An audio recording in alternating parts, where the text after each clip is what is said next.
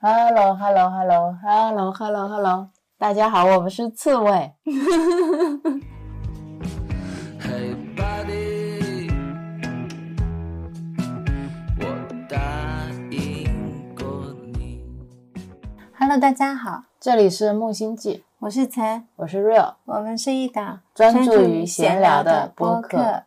今天又是一期特别的节目，是，今天是我们跟一个在小宇宙上认识的新朋友一起聊天的记录。对对对，然后他也有自己的一个播客，叫和行的十五分钟，也非常推荐大家去听。他的播客是会跟大家分享一些自己的内在探索和反思，有些时候是一些生活经历的一些理解啊，有些时候就是一些情绪专题的讨论。航的播客是现在我早上起床会听的播客，因为它对我来说，航的声音非常的好听，然后很平静，他讲的一些内容又是。很适合我早上做烘焙这些听，因为有时候讲到一些情绪，然后时间又不是很长，所以是一个短时间的一个内容，但也有长的，比如说我们现在录的这一期，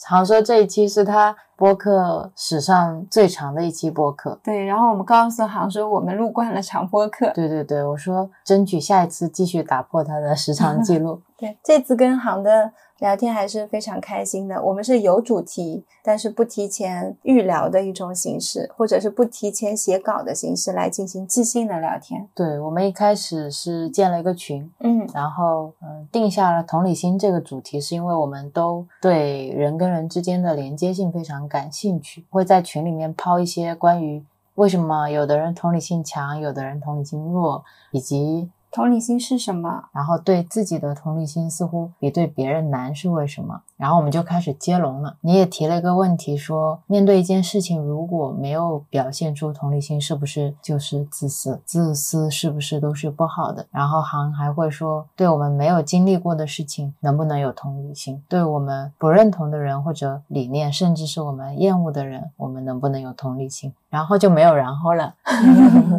我们发现这个问题列下去好像也是无止境的。对，看到行的问题的时候，其实是没有答案的。到录的前一刻，我还在说：“天呐，那些问题好难，我不知道该怎么样回答。”我说聊着聊着就会有答案了。是，然后行看到我们的问题也是，包括自己的问题也是。就当你初看到这个问题的时候，内心不是马上立刻会跳出一个答案说就是这样的。我觉得很多答案是你可能抱着这个问题，然后经历着经历着，某一天突然就对他有了新的理解。嗯，而且我们三个人一起聊天的时候，可能也会在对方的观点中去获得一些新的碰撞跟连接嘛。对，我觉得聊天就是一种寻找答案的方式。嗯所以那天我们约的时间是北京时间七月二十六号晚上九点半，那一天是杭那边的早上九点半。所以航是一大早起来就开始头脑风暴，我们是临睡前开始猛烈讨论。具体讨论了什么，让大家听正片吧，好嘞，要不然我们一聊又要聊一个小时。没错，那大家听正片吧。拜拜。嗯。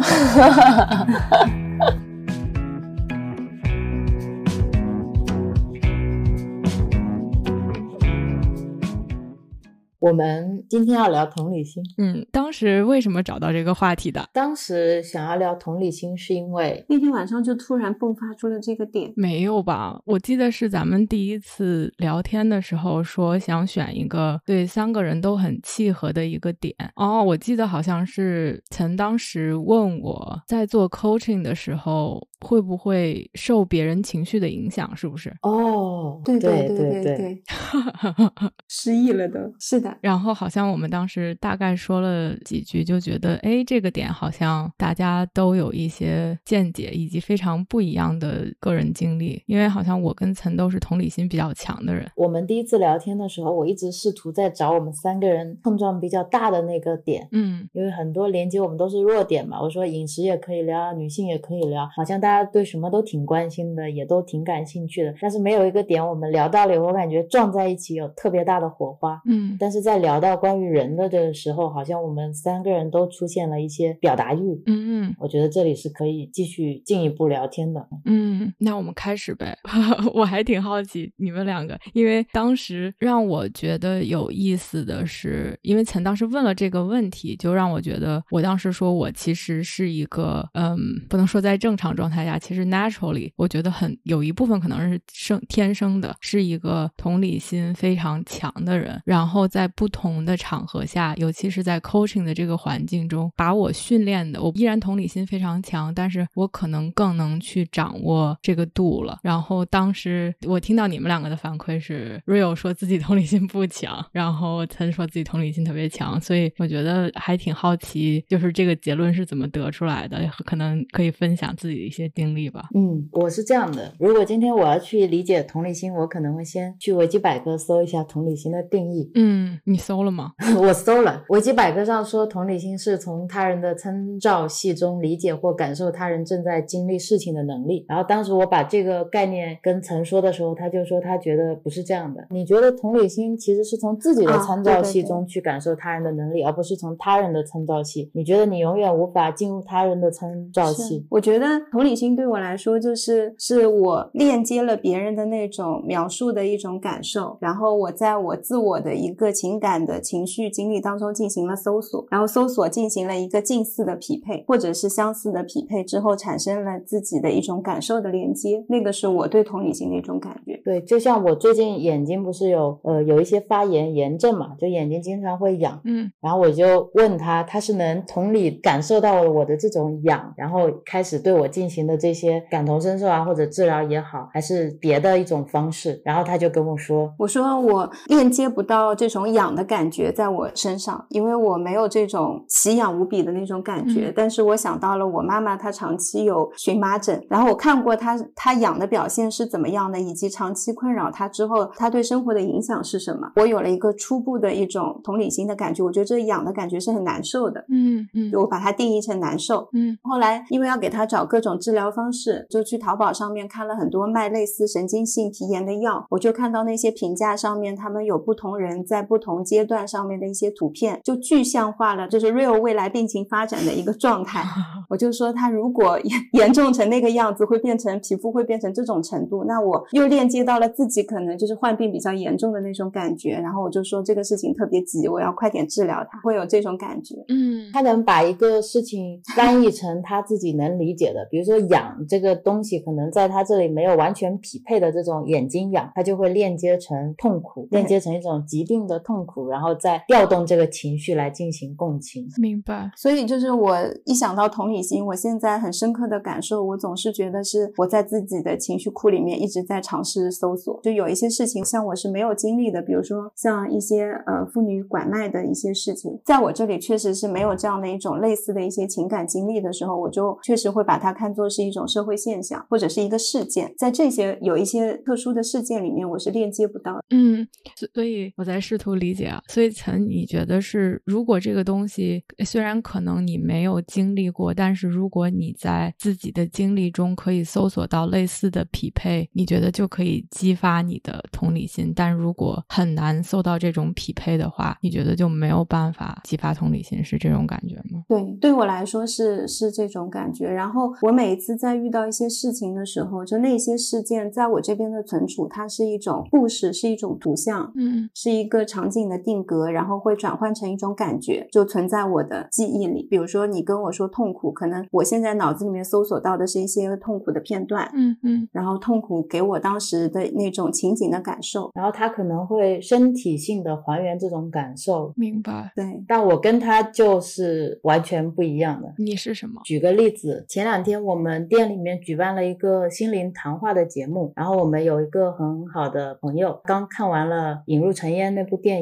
整个人情绪非常 down。来到这个店里面的话，他其实参加了那个活动，但是他并不是很想说话。在这个情况下呢，我跟陈都对他的行为有一种同理心的表现。他的同理心的表现呢，就是他觉得他现在处于一种非常 down 的状态，那么他能感同身受，如果是自己遇到这样的状态，沉浸在这样的电影情节里面，他也会不想说话。嗯那么就应该不要 cue 他，然后让他呃能够安安静静的去感受自己的情绪，这是他所做的这种同理心的部分，就是选择让他自己一个人。那我我的感受呢，是我今天看到他这个状态，我会开始模式匹配，就是人类的行为是什么样的，就是我以前遇到的朋友，如果在这样的情况下，他们做出的反应是什么样的。比如说今天跟我这个朋友在一起的时候，他情绪特别不好，我选择让他去自我消解他的情绪，然后明天另一个朋友，我可能会选择我试试看去调动他的情绪，去积极的去去让他自我表达，看能不能把他从那个情绪里面挖出来。这样不断的匹配下来以后，我就会形成一个行为模式，大概是什么样的。这个朋友今天来参加这个活动，然后我看见他，如果他在我这边不是一个呃，他有一些特别情况存在的那种类型人格，我就会把他匹配成大部分人都会有的模式，就会更多的去希望他发生，然后调动他一些情绪，让他自我表达了以后，能够把他从那种呃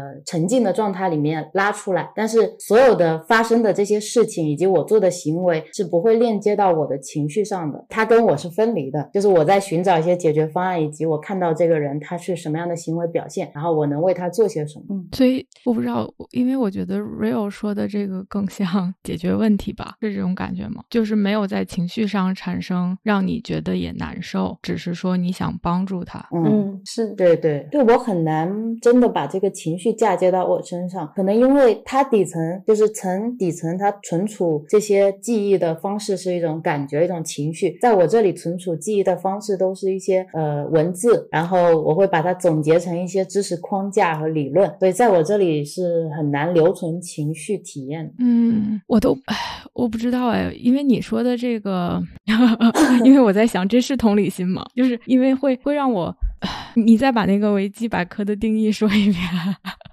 维基百科说，同理心是从他人的参照系中理解或感受他人正在经历的事情的能力。所以我也有一个，其实我真的很好奇的问题，嗯就是我自己也是想想提出来的问题，就是像我这样，嗯，我觉得同理心它到底是一种情绪能力，它还是一种理解能力？就在我这里，我可能并不一定能感受到你的情绪，但是我能理解你的痛苦，我知道你的痛苦是什么样子的。嗯嗯嗯就是这这样算不算一种同理心，也是我的一个问题。嗯啊就像刚才曾说他呃感受不到拐卖妇女儿童的这种心情嘛，嗯嗯。但是在我这里我也没有办法带入那种情绪，但是我非常能理解这种痛苦，然后这种痛苦在我这里也是一个具象化的，嗯，对我来说它是一种呃群体式的悲哀。嗯嗯。就在我这里，它可能是跟呃犹太人的这种种族屠杀，或者说一些历史性的事件，然后这种给我带来的痛苦的这种悲诉感是一致的，会把他们抽象成为是命运共同体的一种悲哀和困难，然后在我这里会产生一种哀情，就是这种感觉。但这种我我也不知道它算不算一种同理心。我可能好奇的是，那就是当你感受到这种你说哀情的时候，你是有情绪上的反应吗？我这个人本身平时也不大有情绪，我更多的可能还是就我不会感觉到我这个人变得非常痛苦，或者非常消弭，或者非常难过。我更多的是一种呃哲学上的难过，对这种时代的一种一种悲哀的这种感觉，就是对这种社会性结构的一种悲哀，但不是我个人现在情绪上的悲哀。那上一次那个堕胎法案的那一阵子，你感受到的情绪是什么？堕胎法案的这件事情，是因为我本身，呃，在女性群体这件事情上，我在这个角色上经历了一些事情啊。嗯但这种某种意义上跟你跟你说的这种感觉也是一致的，有可能是因为我确实没有经历过这件事情，所以它在我这边没有办法具体而微的呈现成为一些什么东西，所以我就把它呃概念化、抽象化，然后正是因为我的概念化和抽象化，也把情绪剥离开来。嗯，我觉得，哎呦，我好像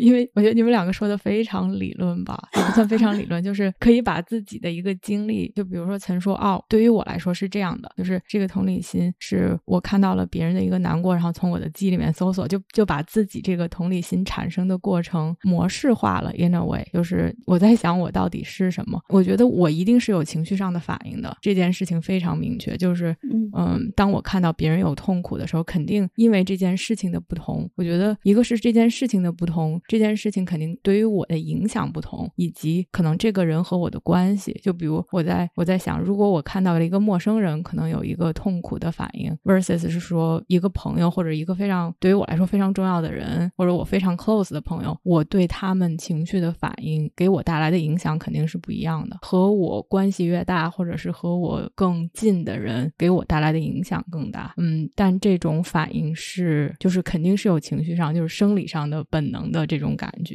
嗯如果我就让自己的同理心，就说所谓的爆发，或者是任由它的话，我是有情绪上反应的。嗯，但你说是在我的参照系还是在他的参照系下面？我觉得这件 这点这个点还挺有意思。我觉得其实我们觉得我们可以理解别人，但是其实每个人又非常的不一样。最终你只能在你的理解的这个框架下，觉得你能理解到某一个程度而已。就是哪怕我们觉得我们百分之百的理解这个人，其实我觉得从理智上来分析还是有差距的。对，我觉得呃，因为你自己的参照系是你从从零开始建构的，所以你对你自己的参照系可能是百分百的理解的，但是对别人的参照系，就像航刚刚说的，他的朋友和至亲的话，可能你对他的参照系的理解会更深刻，但是如果是远一点的陌生人的话，你对他的了解获得的信息本身就少，所以你能去理解他那个维度也少。嗯然后刚才说的这个我认同，嗯，嗯我我想扔一个不一样的，就是你说他的定义吧。嗯肯定有很多定义，这个是我之前我忘了在反正在一个地方读过的。然后他可能把这个算是所谓的四点必要条件让同理心出现。他的大前提是说，他用用的是 compassion 这个字。compassion 这个词可能跟中文的同理心有一点点出入的地方在于，compassion 是专门形容别人的痛苦给我们带来的这种情绪上也好，或者是能力上的这种反应也好，它专门是痛苦这一类的情绪。所以它的定义是说，第一点是说你需要注意到别人在 suffering，别人在经历这个痛苦。然后第二点是说你感到 concern，就是你对这件事情你关心。然后第三个他说的是你是有 motivation，你有这种动力想要去帮他们从不能说解除痛苦，或者让他们能过得更好一点，不这么痛苦。然后最后一点他说的是 willingness to take action，你想要有意愿去做一些行动。这个行动不一定真的能帮他们消减痛苦，但是意愿是重要的。他可能更把这个事件拆分成这样几个步骤。我不知道跟刚才你们两个说的，对你刚才说的这几点，就让我想起之前呃有一个神经科学研究者，也是个作家，叫萨萨博斯基，他有一本书叫《行为》嘛，嗯它里面在讲述呃同理心的神经传导过程的时候，跟你刚才说的就特别像。它也是别人的痛苦会开启你自己的呃感觉感染，然后模仿和情绪感染的开关，自己会感受到痛苦。在这个时候呢，你的呃前扣带回皮质体会感受到你自己因为这个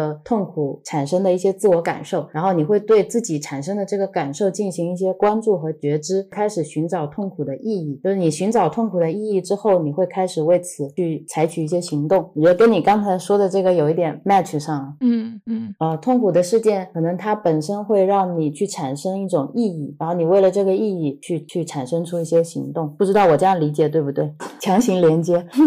哈哈，因为我我我在思考，你说这个痛苦会让我们觉得有一些意义，我在试图理解这个可。能我们可能我需要举个例子，就是像我们刚才最开始聊的那个话题，说你怎么样，呃，去去面对一个你没有经历的事情，但是你依然能产生同理心嘛？嗯，说为什么呃，梁文道他作为一个男性，但是他可以从一个女性的视角去关心女性，就是他在有一集的播客里面说，如果一个女生单独在走夜路的时候，然后如果你是一个男生的话，你应该要呃，比如说他女生走在左边，你要走在路的右边，嗯然后你采用跟他一样的步数的频率，慢慢走过他身边，然后再快速的往前走。呃，慢慢走过他身边呢，是不想你在他身后突然脚步急匆匆的走过他身边，会让他产生一种恐惧或者焦虑或者不安。嗯然后你在经过他之后，你走到他的前面，也会给他带来一种安全感。当时觉得他作为一个男生，他其实不会经历这样的嗯时刻。嗯比如说你一个男性走在街上，你会担心一些女性的凝视啊之类的，也都嗯不会。但是他为什么可以细致到，就是对一件他不曾经历的事情有这么细致的反应？然后就觉得他可能是对女性群体有了一种意义层面的理解，就对这种嗯痛痛苦或者这种少不安全感。对不安全感的一种意义上的理解。我不知道是不是我啊、意义上的理解，呃，意义这个词也太抽象了。嗯 没有，因为我因为我在想，就是就像你说的，他很难，因为他自己没有亲身经历过这些，然后他说的这些点又非常的细致入微，我觉得可能是我猜的，就是大量的大量的对话，或者是大量的，可能是从交流中，或者是自己的体验中，或者是观察中，能把这个甚至变成了自己的一部分的这样的一种理解，就是你说意义也好，或者是什么也好，我的猜测，我不知道。是的，这个我认同。这我也嗯认同，但是我也觉得他是首先关注了这个群体，嗯嗯，是的，嗯他才会产生后续的一些行动。所以我觉得同理心的产生，可能就是来自于你对他者的关心。嗯就首先，可能你要跳出自我，你首先要看到身边的人嘛，并且你愿意把一些精力投射到别人身上的时候，才会产生这种嗯同理心。嗯嗯，对，肯定是因为我在想，就是有的时候，虽然我自己自认为是一个同理心非常强的人，但是就有一些时候，我的关注点就是，哎，我非常的忙，或者是我在想我自己的事情。当我陷入那样的一种模式的时候，哪怕别人有一些痛苦，或者别人有一些诉求，I was so in my head，就是我太关注在自己身上，我都很难去注意到别人在经历的一些东西。是的，而且很有意思的是，如果你同理心过强，有可能也会因为别人的痛苦而陷入一种无法自拔的痛苦，然后这个痛苦可能会导致你也没有那个能力去帮助别人。对，然后就你可能回到刚才咱们最开始说的那一点吧，因为 real 你说这个到底是一种情绪感知的能力，还是一种理解的能力？嗯，就我我想我想问问，就因为我我我读过一一个分类，嗯然后，嗯，他说的其实是他把 compassion 分成两种，他其实就把它分成一种就是叫应该是 emotional compassion 吧，另外一种叫 cognitive compassion，就是情绪上的共情。第二种叫什么？cognitive 就是认知上的 compassion。嗯，我们可能各占一种。对，对他就是说，嗯，情绪上的这一种，就是好像是这个人痛苦，你就感受到了他的痛苦，你情绪上就是很痛苦。然后另外的一种是说，你可以理解他的痛苦，但你并没有在，你并不是在感受他的痛苦。痛苦嗯对，所以还挺还挺神奇的。就是一就刚才 real 说这个，让我想起来这一点吧。而且我觉得对于我自己，其实我自己看到了这种转变，或者是自己对于情绪上的这种同理心的调控能力，我觉得是可能就是因为做 coaching 训练出来的。因为我觉得我本能可能本身呃天生可能跟岑更像一点嘛，就哦真的是你要是完全不加控制的这种最本能的状态，我原记得原来小时候就真的是，哎朋友跟我说了很难受的事儿，我恨不得比别人还难受，就是这个非常本能的一种反应。我他说完了，我自己的情绪就很低落。我觉得情绪这个东西，我不知道是不是岑会不会同意，可能 我觉得我对情绪的这种敏感程度就比较高，然后也比较容易 pick up on 别人的情绪，别人的情绪对于我的 传染性比较强吧，然后其实就会有一点所谓的同理心过剩，别人说了以后我也会很难受，我可能我恨不得跟他一起在经历这些痛苦的东西，但是就像 Rio 刚才说的，其实就是 coaching 这几年训练出来，这个在帮助别人的过程中，其实并不一定是 helpful 的，嗯啊、尤其是呃，他已经陷入其中，我又跟他陷入其中，那我怎么才能给他提供帮助呢？我觉得我逐渐的把这种东西好像嗯离我稍微远一点，然后我还是可以共情，但是并不是我不需要替他来感受这种情绪。嗯，是的，我觉得你跟陈的共情能力，对，就是情绪的呃转化能力都是很强的。然后你们两个好像都有在经历同理心的变化一个变化。是的，他一开始的时候也是属于完全无法控制自己的同理心的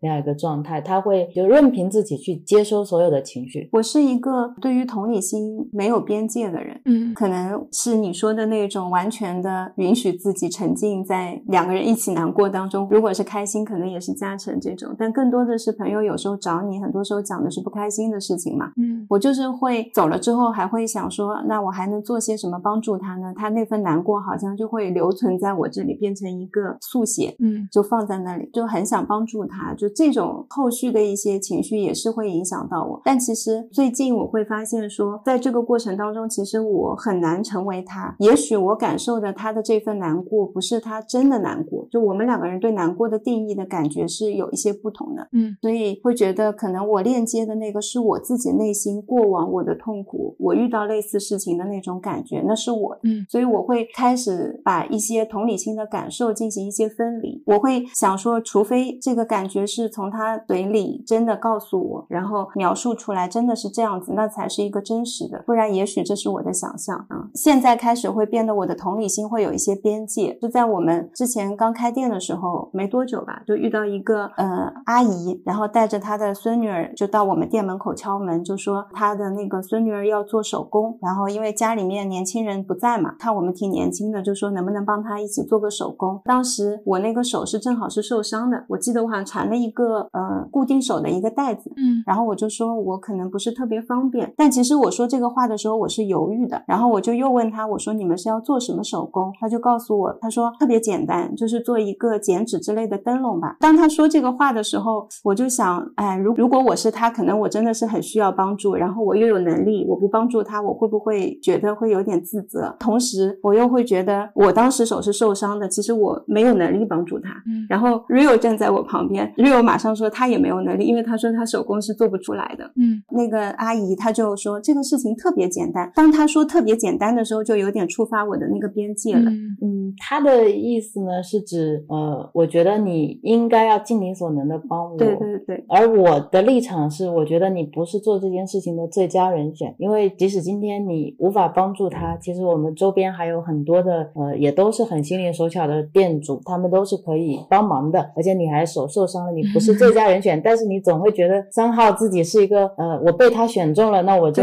没有办法去拒绝。拒绝他。嗯然后我当时就跟他讲，我说我手受伤了，我不是特别方便。那我就告诉他，我们隔壁有个美甲店嘛，美甲店里面有很多跟我一样年纪的小姑娘，她们都应该心灵手巧的。我说你去找她们，她们应该可以帮你。后来他去了美甲店，美甲店那边的小姑娘就帮他们在做手工，做了一下午。因为在这个过程当中，陈还是会觉得自己拒绝他以后，他是自责的，他是内疚的，他会一直看，那他从美甲店那边出来了没有？然后那个灯笼做成了没有？就好像这个责任是落到他自己身上，但这种同理心就会有一点，我觉得有点不自爱，有时候。就会把自己会放在比较后面吧。就是从这件事情开始，我就会开始想，我为什么会有这样的一种情绪。嗯嗯，然后我会在想说，这个是嗯常规意义以前说的善良，你要帮助别人。而我今天其实我其实手没有断嘛，我只是伤了，然后我可能能帮助他，只是比较慢，但我没有去帮他。这个事情我会不会做的不好，就会怀疑自己。但怀疑自己的同时，我又会问自己，我为什么要怀疑自己？其实我的状态就是没有办法去做这件事情。就从这件事情开始，好像我对同理心有了一些新的、不一样的一些思考。嗯，我不知道这里面是不是还掺杂着别的，因为我觉得我跟岑可能不太一样的。我觉得虽然我同理心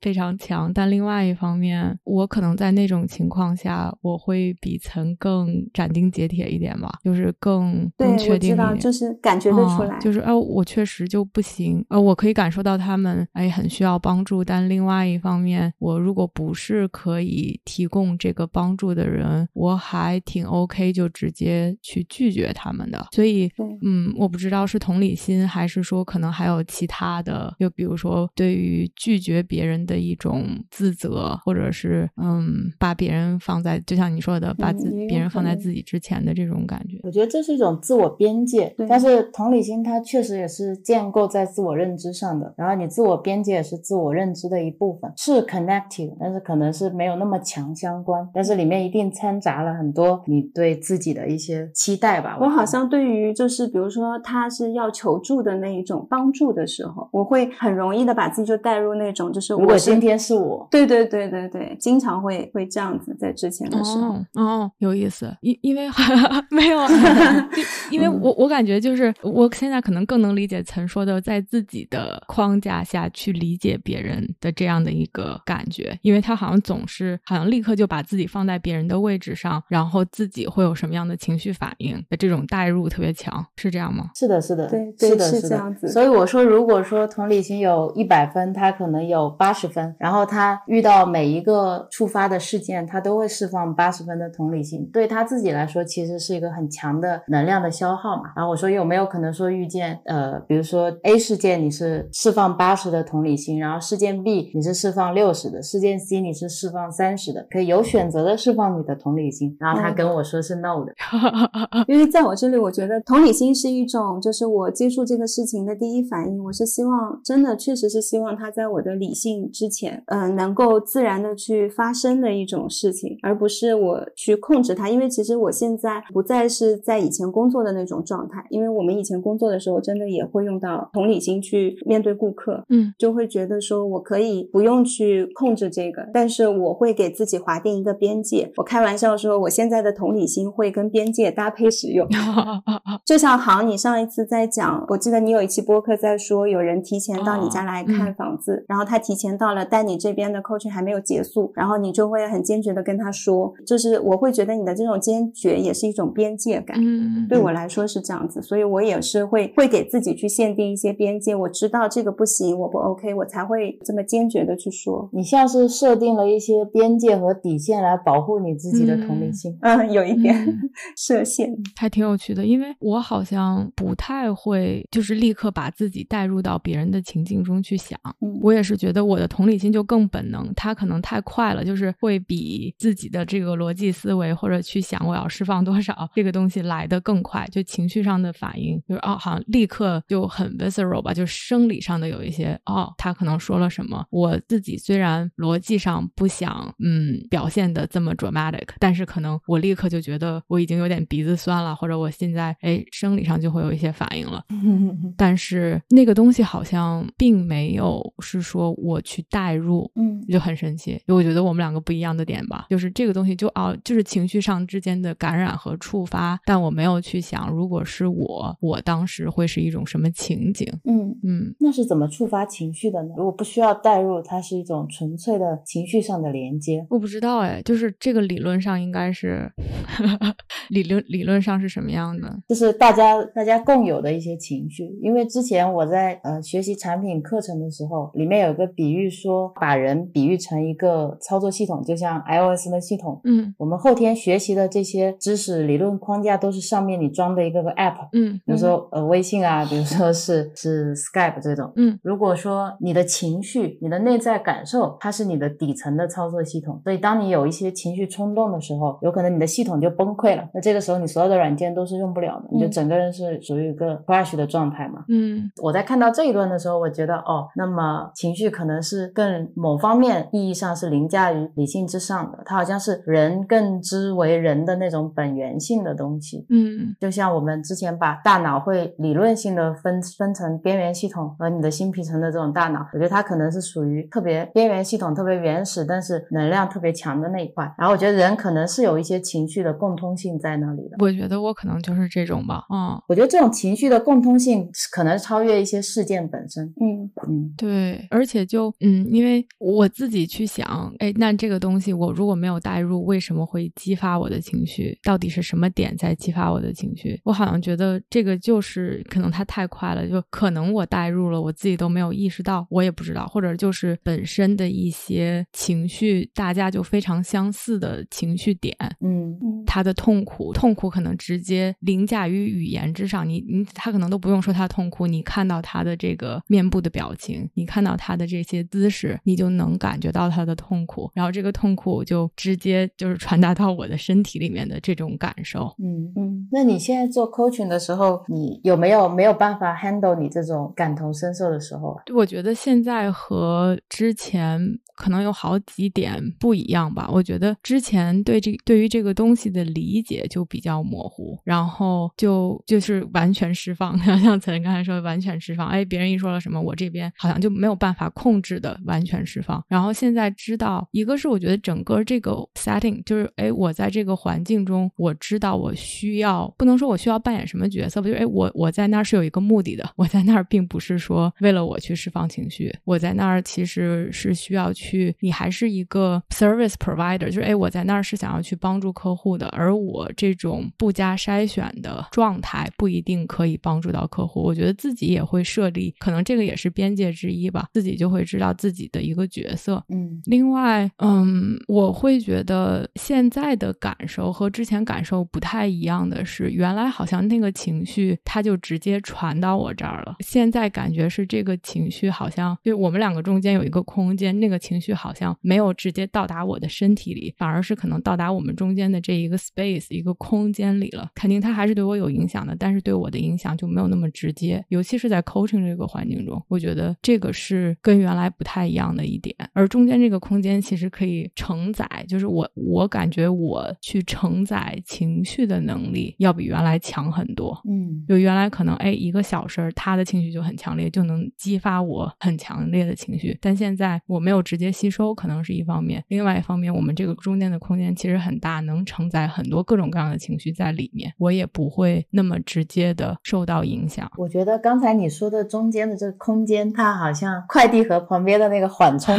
缓冲带，就是它它是可以承载一定的冲击力，对，然后它又可以让你离这种痛苦有一定的距离，然后你可以更好的去审视它，就是这种感觉。就我原来在知道行的这个工作的时候，我就特别想问你们，会不会有一种就是自我保护的那种训练？因为你们相当于是一直在处理很多情绪性的一些问题，嗯会有这样的那些训练吗？因为我以前看神秘学那些灵媒的时候，他们是会嗯幻想自己有一个保护罩，所以就是当刚才你说中间有一个空间地带的时候，就我觉得哎，这个很像是一个保护的安全地带。我们好像没有专门这方面的训练，而且特别有意思的是，嗯，因为每一个人都特别不一样，又让我想起来我们当时所有大家一起参加 training 嘛，嗯就大家都是小白一块儿进行培训。我自己觉得我肯定是属于就是这种同理心更强的，你可以看到每一个人非常明显的，有一些人就是同理心没有那么强，然后有一些人同理心就更强。可能对于那些同理心没有那么强的人，他们都不太需要这种训练，所以没有专门去进行这种培训，更多的是一些潜移默化发现。我觉得也是 coaching 可能非常有意思的一点吧，因为每一个人的不同，所以他们的所谓的优势或者劣势，我觉得不能算优势，他们的特点不一样，他们和人产生连接的方式不一样。嗯，这也就是为什么每个人可能都有和你更合拍的 coach 或者是客户。哦，是这算是一个你说同理心强不强？我觉得从一方面来说，它是一个优势，可能另外一方面又在我这儿，我需要去学习的是，我不能去滥用它，我不能过于依赖它，而我需要在一定场合中，哎，来建立这种缓冲带。我觉得也是在跟各种各样客户 work together，就是啊，训练自己练习了这么长时间之后，自己知道，嗯，有一些所谓的策略吧，为自己可以更好的去调整这个东西。有一些时候，我觉得我并没有有意识的去训练，但我觉得人的大脑可能比较神奇吧，就哎，可能哼 就像 Real，他可以把这些框架去列出来。我觉得我脑子里面潜移默化的可能有一些框架和一些模式来保护自己，但是其实我并没有有意识的去整理这些东西。有没有可可以举例子？我不知道这样说是不是太抽象了。不抽象，我觉得我我觉得得，我觉得一旦你设立了一个防御机制，专门让大家去训练的话，你好像是在 highlight 同理心是一个怎么样怎么样的东西，对它嗯或者它是一个特别可能会对你造成伤害的东西，而反而去呃磨平了很多它的不同的特质。就像刚才好像说的，每个人运用同理心的能力都是不一样的嘛。嗯，我觉得像行现在处理这些工作的时候，他会有一些就是其他的一些知识技能会一起工作，就是综合性的一个能力的输出吗。是的，是的，嗯，对，就是我觉得是潜移默化的吧。就比如说，我对自己的了解让我知道，就有一阵儿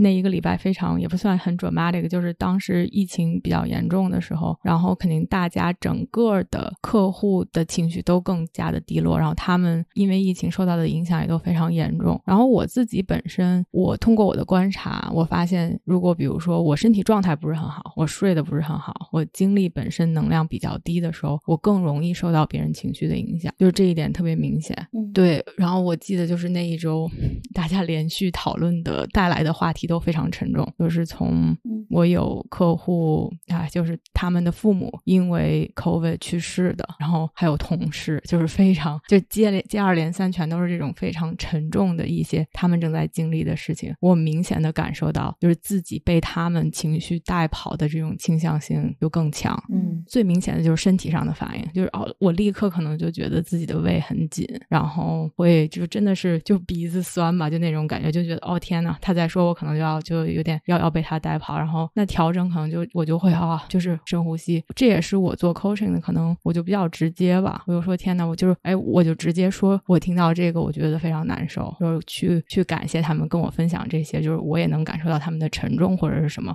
我觉得好多时候，嗯，有些人吧，有一些 coach 可能觉得哦，不愿意去太多分享自己的东西。我在那一刻分享，也不是说让别人来关心我，而是我觉得啊，这个就是很明显的一件事情，就是 elephant in the room。好像当我们把它说出来了，这个东西对于我来说也是一个环节，就我不用去遮掩，我也不用去嗯显得好像我不在乎，或者这件事情对于我没有影响。这件事情确实对我有影响，然后那说出来了，好像这个 energy 也就被释放了，然后我自己也是啊、好像说出来了，情绪上也有一些缓解。而有的时候我会稍微刻意的，就是他们当时哇，就是可能在哭，或者是情绪非常的激动。我如果就当然都是通过屏幕，我如果特别特别关注在他们当时的反应上，我就真的会被吸进去吧。然后有的时候我可能会稍微就啊听一下，先不看他们两眼，嗯然后看看墙，就是不是不去关注他们，而是哎自己也要重新缓解一下。觉得这些小的东西没有特意去训练，但是就潜移默化的，然后那一刻好像就那样做了，就会觉得哦有一些不一样，就变成了就像脑子里面自自然形成的一些处理事情的方式。我觉得刚才常说，就是听到对方很悲伤的时候，他会把自己接收到悲伤的这种感觉讲出来，这个特别嗯，我觉得特别是在这样一场谈话中，如果你能接受自己的情绪，也会给对方带来一种 relief 啊，嗯，对，就大家会更真诚。对对对，而且其实是真的是在说这个的时候，我确实是感受到了，我觉得也很好。但我听下来，我更觉得能量就是能量和情绪是一种共同持有的状态，对就是情绪或者激烈的情绪是很会消耗你的能量的。嗯嗯。我居然用了“能量”这个词 为啥说你竟然用了“能量”这个词？因为我没有办法很好的定义这个词。当我在使用这个词语的时候，我就觉得自己是在一个模糊的概念上叠加了一层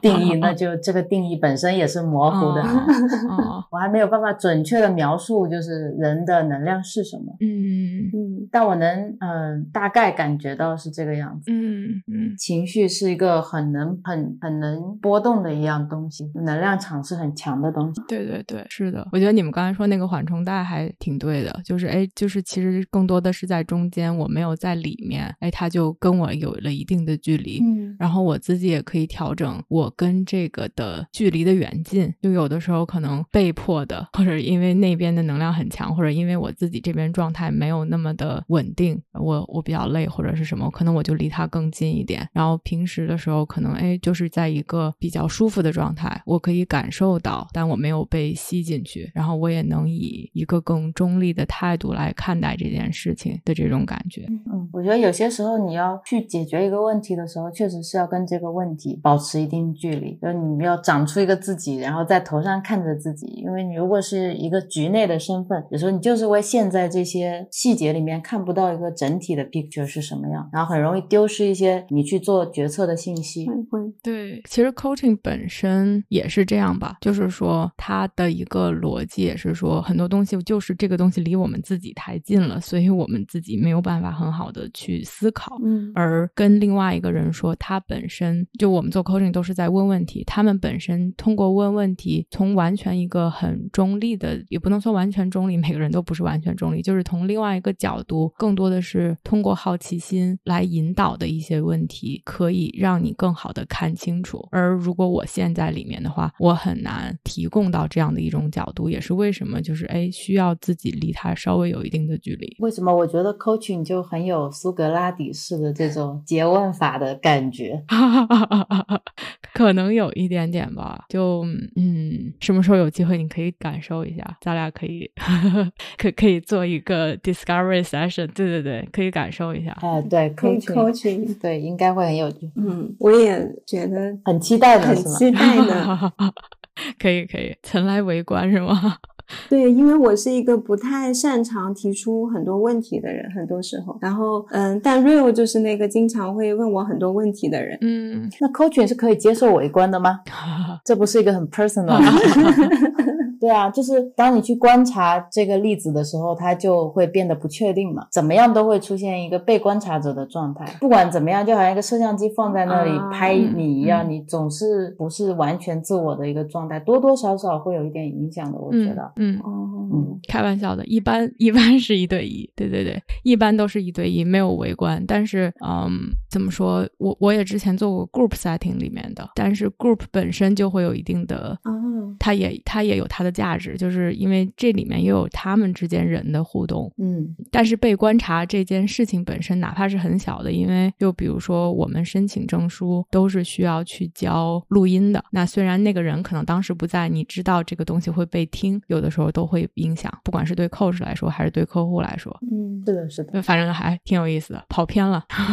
跑偏了，我们回到同理心。呃，回到同理心，嗯，刚才说的还有什么想？关于之前我们列的一些问题里面，还有一个你说的，为什么有的人强，有的人弱，有的人没有嘛？嗯就像同理心，它到底是天生的还是后生的？然后，如果说面对一些跟你完全不同甚至相反的人，能不能产生同理心？我觉得这一些问题都挺好的。嗯嗯，我觉得，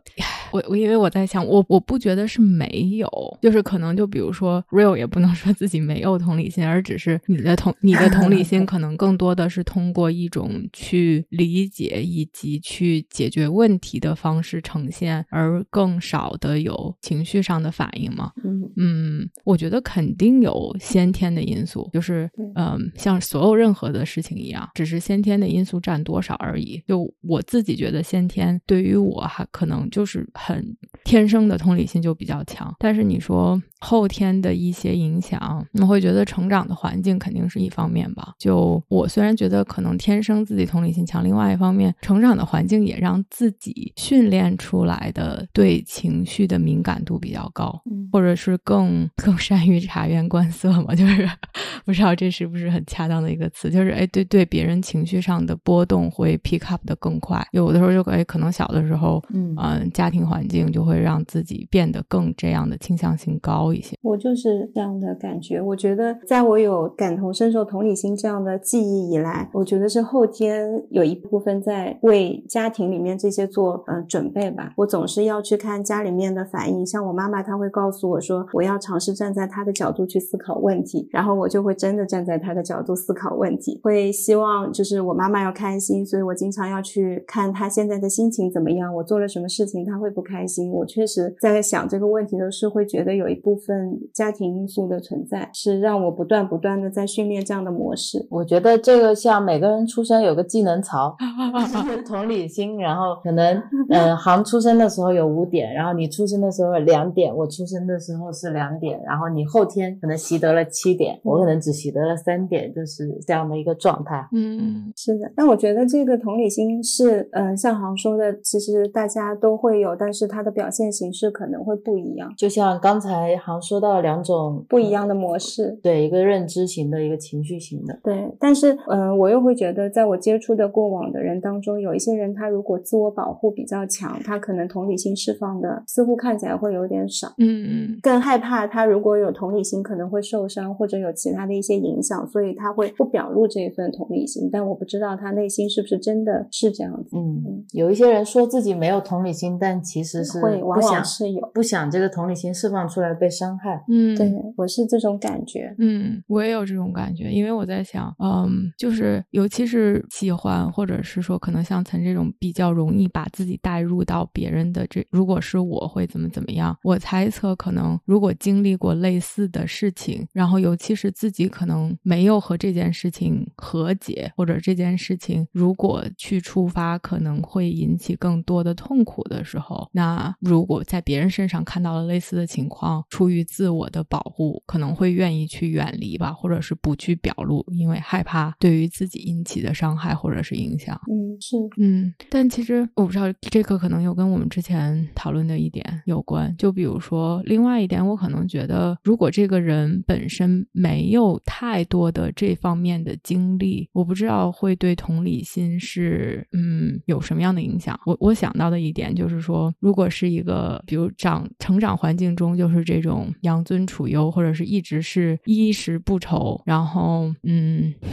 不知道这样说可能有一点 stereotype，但是让我想起来就是这种，比如白男，对吧？就是在这种北美社会中啊，他们就是 他们本身就是非常 entitled 的，就是从小就是在这从来不是一个少数群体，嗯嗯然后如果又是家庭富裕又很富足，嗯嗯从来都没有经历过少数，不管是女性也好，然后 people of color 就是这种有色人种也好，他们可能经历过的这种不安全感、恐惧或者是被歧视，就是他们从来都没有这方面的经历。嗯嗯，我觉得从某种程度上来，就会他们可能受到的教育是说，哦，你应该去怎么怎么样。但我觉得在同理心上，他们就会少一些。我我自己的感觉，因为我我我想到之前在美国工作中的有一些人给我的感觉，就是哎，这个人挺好的，就是是个好人，或 者就是你也不觉得他做事情有什么不得体，但是好像很难跟这个人产生连接。嗯，从某种程度上，我会觉得我可能把它归结于这一点吧，就是可能他就是没有经历过这些不好的事情或者这种 suffering，然后他就很难跟你产生这种情绪上的理解或者是共情。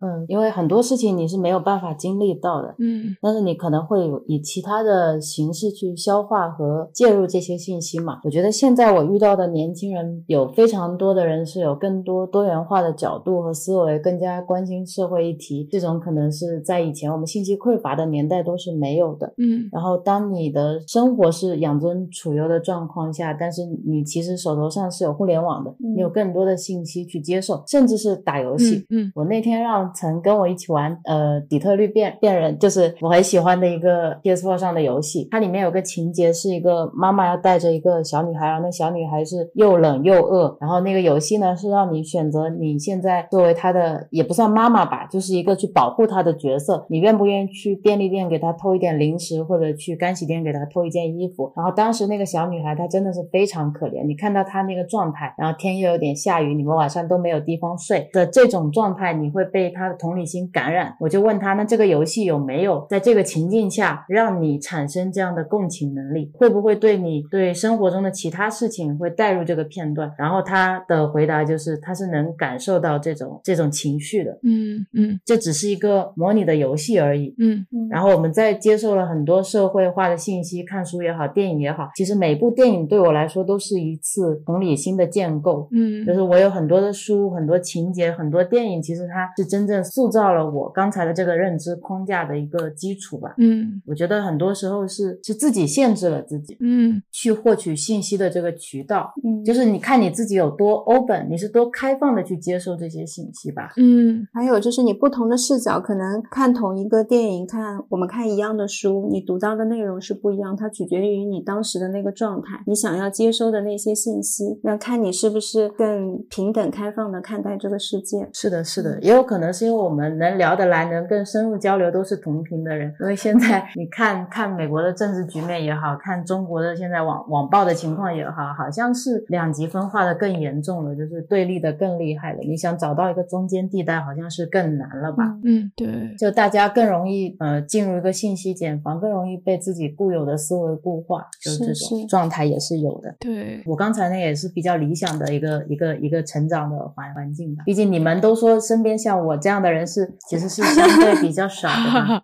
就是只有以前我以为所有的人都是跟我一样的。我以为所有的人都跟我一样的。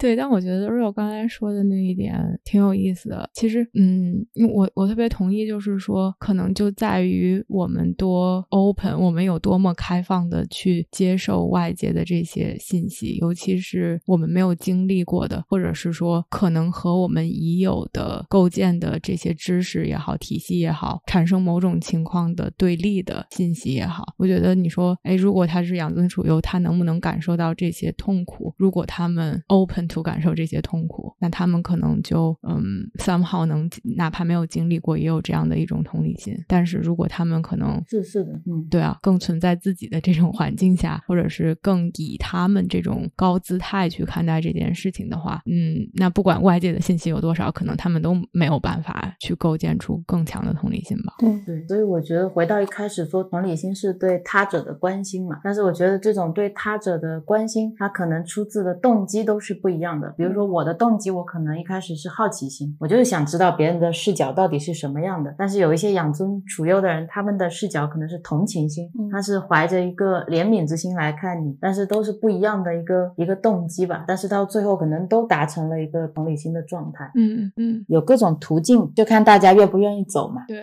然后也就可能刚才说的，就是对于我们呃，比如说我们讨厌的人，或者和我们持有不同观点的人，我们是不是能有同理心？我觉得其实也是这两者的一个 conflicting 的点吧。就是哎，如果我们讨厌这个人，可能本身就会让我们没有像我们喜欢的人那么愿意去倾听他们，或者那么愿意去接受他们的观点。那当我们没有那么的开放的时候，就会减弱，本身就会减弱我们对他们的同理心。是的，是的，就像小时候看电视剧，只有好人跟坏人，嗯然后坏人就要憎恨他，好人就要褒奖他，嗯就他是非常二元对立的。嗯台湾有一部剧叫呃《我们与恶的距离》，在那部剧里面，为什么所有的人都觉得自己可能本来是以善良的角色带入的，然后发现自己离恶的角色是这么的近？嗯就是因为你看到了，同时在上帝视角看到了两面的人他们的痛苦、他们的复杂性，然后他们在生活细节的方方面面是怎么经历的，他们各自有哪一些痛苦。我觉得像航说的，我们确实对不同频的人可能没有这样的耐心或者机会去跟他有更多维度的交流嘛，就很容易不愿意或者不不想去了解他。在那种情景下，我觉得有时候你也是有会有一个自我保护机制，因为你没有那么喜欢，你就不想强迫自己去走近，对我有时间，我干嘛不跟我喜欢的人待在一起？对呀、是是会有这种是的，状态的，就是会给自己更快乐的选择。对对，所以我觉得其实就是挺难的吧，就是本身是说去接纳和我们观点不同，或者甚至是有耐心去倾听，可能一开始给我们 印象不好的人他们的一些经历或者他们的痛苦，并且去产生这种同理心，这个哇，这个就简直是修行吧，就是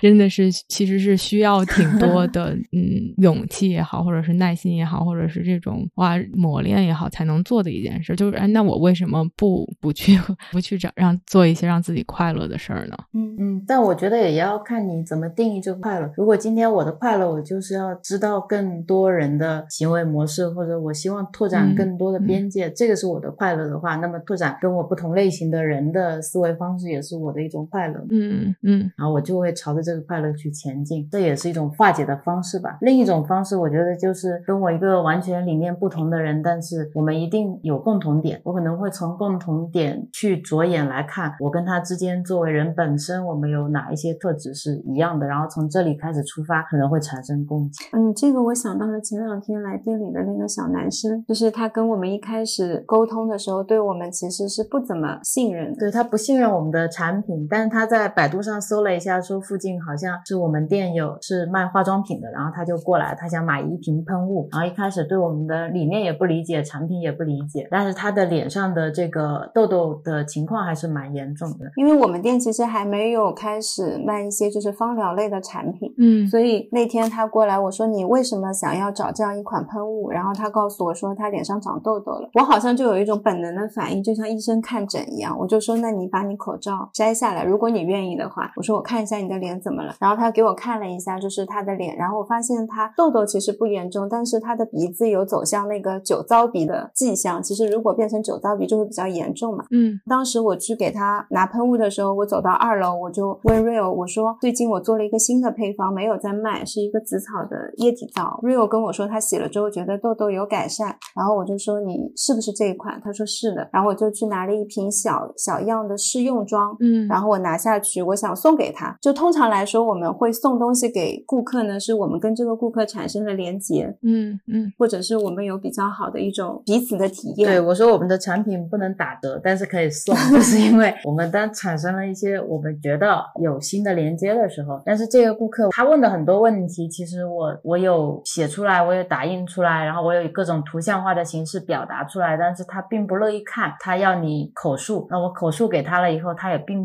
不是完全接受，嗯他会不断的在质疑你。这种情况下，我觉得他可能不是我想要的那个用户，嗯因为我跟陈说过，我们其实只需要找到一千个能够深度连接的用户就可以了。我经常问他一句话说，如果你站在你面前的这个顾客是要成为那一千分之一的，今天要上我们那艘诺亚方舟的，那他是那个人吗？然后他会他也会去筛选顾客。嗯我说，那如果今天这个顾客不是这个人的话，我说为什么还要还要送他这个东西？然后他当时跟我说，因为他口罩摘下来看见了他的脸的这个情况，他觉得他他不是针对他这个人，他是觉得他的皮肤需要这个东西。因为我在给他这瓶小样的时候，他一度以为我要销售东西给他，嗯，然后我就跟他在说，我说这个东西是没有在上市的，但是是一个新配方，如果你愿意，你可以拿走用。其实我的拿走用就是免费送给他，但是他当时就会问我这里面是什么，成分是什么，我就还是挺耐心的在回答他。回答到后来，我发现他在重复性的问一些问题的时候，我就也很直接的跟他讲，我说我是因为看到你脸上痘痘的情况，我想把它送给你体验用。就如果你在现在对这个产品有任何顾虑的，你可以选择不拿走，因为我希望你拿走就用它嘛。然后后来他很快就跟我说他要拿走用，我就给他了。当时送完了之后，我又回去做窗帘了，我就觉得这个事情要跟 Rio 再讨论一下。我就问 Rio，我说我送他这个产品你会不开心吗？他说不会，但是他觉得他不会用这个产品。然后我就跟他说，我说我送他这个产品是因为我看到他的皮肤需要，我不是针对他这个人。嗯然后我说，因为他的皮肤需要，所以他会用。所以我当时的感觉是，也许他的皮肤是需要这个产品，但是他自己的就是认知范围内并不一定是接受这个产品的。嗯呃，我觉得你可能是对一个皮肤产生了同理心，就是对这个人产生了同理心。我觉得这是一个蛮有意思的现象。然后很有意思的是，我跟他讨论完了之后，他说好，OK，他说你这个呃送他这个东西是没有问题。然后我说我没有预期我送他这个东西，他用了以后会会回购，嗯我也没有预嗯期他会对我们这个品牌产生很多的认同感。嗯嗯，只是在当下，可能我有机会，我有这正好我有这个东西的时候，我觉得会对他产生帮助，所以我送给了他。那至于送给他之后，他用不用是他的选择。嗯嗯，那天还蛮有意思的，发生了这件事情。嗯我当时也是犹豫了一下，因为我在想，这个人我可能他对我产生这么多的怀疑跟不信任，我是不是还是要要发出我这份善意，我要把这个东西给他？我最后还是给了他。然后我就想起了之前我看的一个关于禅修的故事嘛，嗯，说那个禅师一天打坐要打八小时，别人就问他，你打坐这么长的时间，你的膝盖会不会累？你是不是需要休息？然后那个禅师说，我会休息的，但我休息不是因为我累，而是因为我的膝盖会累。然后我是对我膝盖的慈悲。我当时就想，哦，那你是可能是对皮肤的慈悲，这真的是一种修行，对我来说。就在这个方面，我觉得我自己 是还蛮有带个人情绪、是是价值观和理念在里面。因为我当时一直在平衡，我很容易进入，就别人问我那些皮肤问题啊、呃睡眠问题之类的，我会很容易进入芳疗师的角色。就当我进入那个角色的时候，我很多时候反而会能剥离掉我的一些情绪感受，就是我会病理性的去看他的症状，会去筛选出他的语言当中对于我诊断有效的那些信息，组合成一份诊断报告，所以这也是医生可能需要的一个必备技能。然后就会匹配相应的一些诊断方案出来，就是会这样。嗯嗯，对，其实本来我就想问你们，因为就是这就像我们说的，哎，那如果理念不合，或者有一些东西没有能达成共识，就是除非我们当时就非常的好奇，这个是我们想要去嗯继续跟这个人探探讨或者是探索的一部分的话，那可能我们都不会愿意再去和这个人有太多的相处的时间吧。但是我当时就在想，因为其实你们面对很多很多的客户，那肯定就是有一些人理念更合，或者是嗯嗯让你们觉得更同频。更容易产生同理心，有一些人可能就更难，或者就是说我们都不一定喜欢。嗯嗯嗯，所以然后你们正好就说了这个例子，就觉得嗯太神奇了。就这个故事的后续是，后来那个小男生还想买我们其他的产品嘛，然后我就在那个页面上一直跟他说，我说你可以先去用，不用先来买，然后一直就是先去用，不用先来买，因为我希望他是能真的好好用过了之后再购买我们的产品，而不是嗯嗯可能当下因为在舟山地方比较小，你可能一下子要选择到适合自己的产品也比较比较少，所以看到我们了之后就想选择我们。我希望他有对我们有更多的了解之后再用产品，对产品跟他都好。然后他那一天就是特别着急，就第二天一定要再来买喷雾什么的。然后后来第二次见他的时候，我就会发现他会对我一见面就会开始笑，不像第一次的时候那么陌生。嗯，然后就会比较有防御心。他还买了一瓶大的洗脸的那种慕斯嘛，他跟我说原来两百毫升有这么大，那我要用到什么时候？就是会有这样的一些有有趣的沟通吧。但是在我呃当初去创创造我们品牌价值观的时候，我觉得我们没有承担要去培养用户心智的这样一个功能。是是我当时想的是，我们要把那一群就是聚集起来就是那一群自我培养好了的人，同频的人，把他们聚到这里，就像一个篝火一样的。是，嗯，但是这件事情也也也是个，我觉得是个美好的意外，就是也会让我自己，嗯、对，更好的去接受更多不同的可能性吧。我觉得可以用更开放的心态在看一些事情。嗯就是嗯，不用太快去做决定，因为其实我们最终说的，我们诺亚方舟的那一千个当然是最终的那一个用户，但是这一些他可能在路上，我们也只是陪他一小段，在他现在的过程当中，我们只是他人生中的一小段产品。对，，那天陈就跟我说，这个顾客在这么热的天气，然后搜到我们店，并且进入我们店，然后并且想要购买我们的产品，其实已经是一种缘分了。我当时想，嗯，因为 Z 就是我们那个卖水晶的朋友有说，他说他以前在国外摆水晶摊的时候，有些人就是很莫名其妙，他在很偏远的地方，那个人就会一早起起床骑很远的自行车到他这里去买水晶，然后他说那是水晶的一种吸引力。然后我说这个男生也许就是今天他的皮肤非常需要他，所以找到了我们。嗯，挺有意思的，因为就比较类似吧，我们做的事情就让让我想起来，其实嗯有一些客户就是哇，他们本身可能已经有了一些自我认知，或者是他们更愿意去接受 coaching 的这种形式，嗯因为本身也不是我去告诉他们，很多的时候是去激发他们思考。嗯那他们在有了一定自我认知之后，或者是说他们本身更愿意去思考这件事情，就会相对的容易，然后能产生的价值和突破也更大。嗯但是我觉得在服务行业就是这样吧，就什么人都会有，然后你也不知道是什么原因，他们可能就嗯选择了你，但不一定是最契合的。对，然后那在这个时候，就我也有客户就觉得，哎呀，怎么就是这么的拧巴呢？就是啊，好像我已经非常尽力的再去启发，或者是再去进行对话，嗯嗯然后好像就是怎么都不能达到他想要的那种程度，或者他来的思路就是说我就是让你来告诉我呀，你这个不是你的工作吗？就是或者是有这样的态度的人。嗯但是我觉得陈章涵说的还挺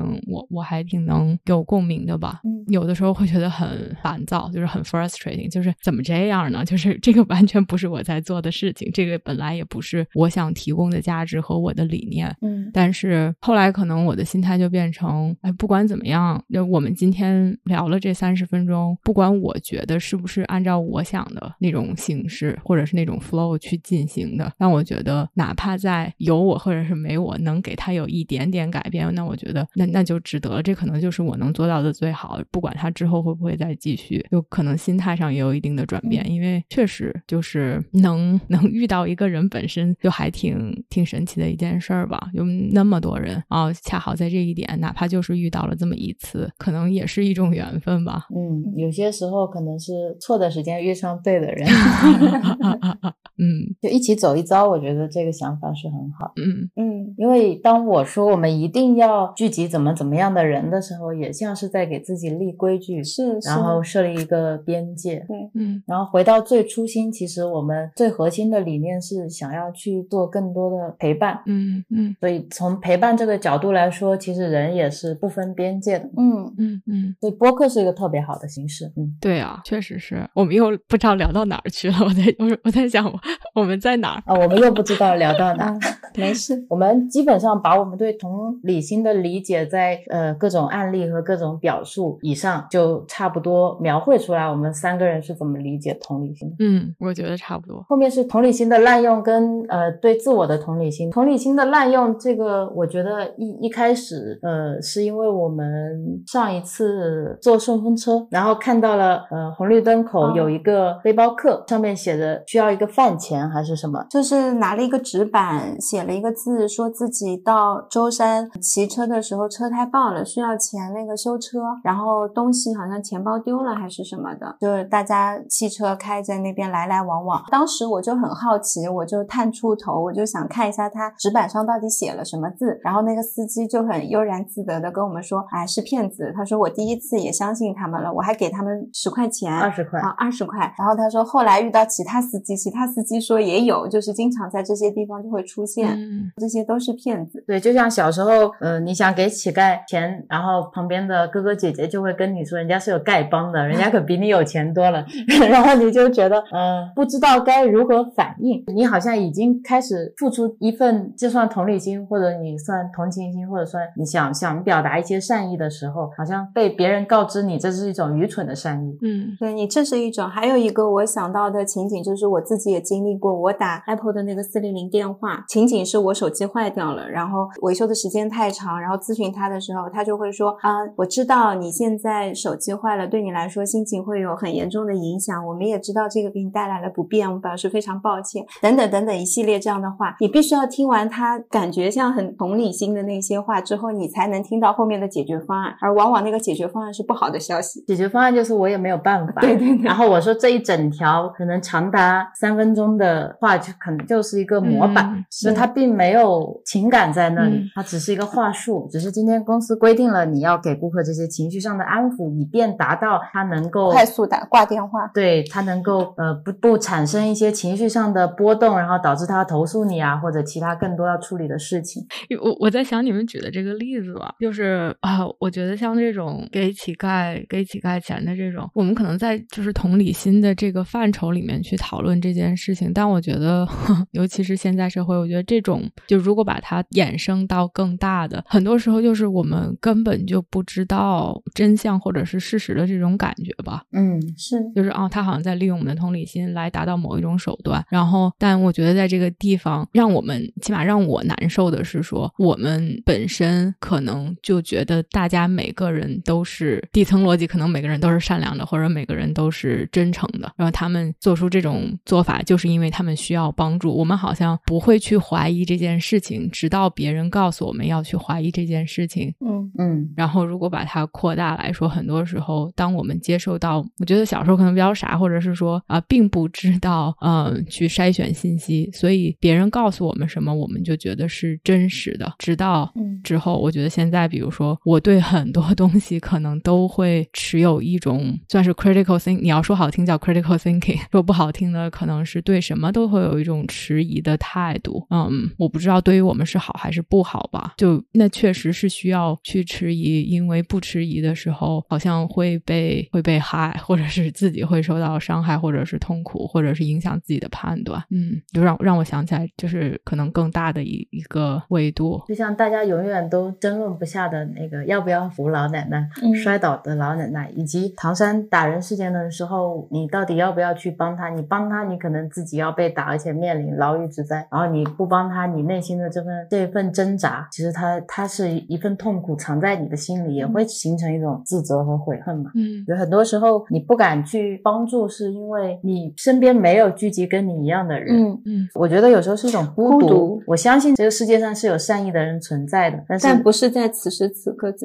就是我的这个逻辑，就是这个世界上一定都是有跟我一样的人是占大多数的。我一直怀着这样的心境在生活，然后我特别幸运的是，我没有遇到特别恶的人，这也是我这个个人的经历，嗯，塑造的我现在特别有安全感。但我知道有非常非常多的人可能经历了非常现实，然后非常残酷、嗯、非常暴力的一些事件嘛，嗯就是你会对这个社会产生怀疑。嗯当你经历这些事情以后，你还能非常善良、非常开心，其实真的是一个非常难得的。也不能算难得了，我都觉得算是一一个非常嗯、呃伟大的事情。嗯，又上升到了 怎么说的这么说的啥？说的这么悲伤，说的这么荡，就是嗯，在这个社会维度上，我觉得很多时候想利用你的同理心，因为他知道人有这种本能的共情能力，所以他希望利用这个能力去谋取一些私人的利益嘛。嗯那呃，像我们用软件也是一样的，就我们做产品的时候要学的第一堂课其实就是同理心，去理解用户的底层需求啦，然后你需要去洞察用户的同理心啦，他到底想利用这个软件来做什么，然后他到底想要什么，这个按钮对他来说意味着什么，对我们来说意味着什么。很多时候我们会用这种同理心去做出可能连用户自己都想不到的非常细节、非常优化，然后让他非常信赖的产品。但有的时候也会反过来利用这个同理心去让你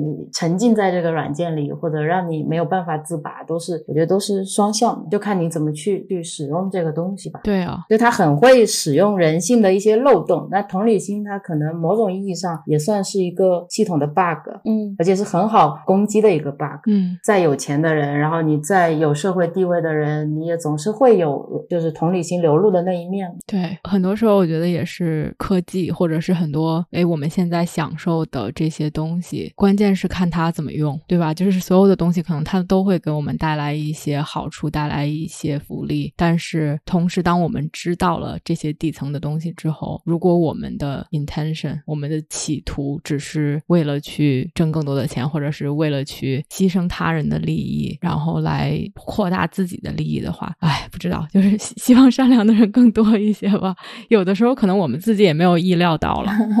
是的，是的，我觉得在商业面前，有时候，嗯、真的出现真正的同理心的时候，他是需要放弃掉一部分的利益的。就比如说在软件里面，它的那个广告的弹窗多弹三秒，关掉的开关永远在你右手最远的地方。嗯如果有一款软件，它坐在离你右手关闭最近的地方，然后它少弹了两秒，它就意味着比别的软件会少收取一些利益，广告的收入，但是它会让用户的体验更好。嗯，就是我们接受广告，但是你广告的有人性一点，是这样吗？对，确实，我是觉得每个行业里面去用这份同理心，其实会有更多不同的方式，只是正好在现在这个时代，在数据的背后，大家都被数据推着走的时候，对，因为今天不是我不想让这个广告出现的少一点，甚至没有，那是因为我们有所有的利益捆绑嘛。我上面有老板，老板上面有股东，就所有的东西都是啊、被牵绊的。你有时候是所谓的身不由己。嗯嗯，这个也是像原先我们在工作的时候，因为我们的工作跟顾客服务相关，他就会把同理心作为一项我们的能力必备的。今天你跟顾客沟通，你要通过一种标准的方式，要一定要让他能感受到。但其实我们只是在进行一份工作，就要用到这样的能力。嗯嗯，这一点我我不管话题了，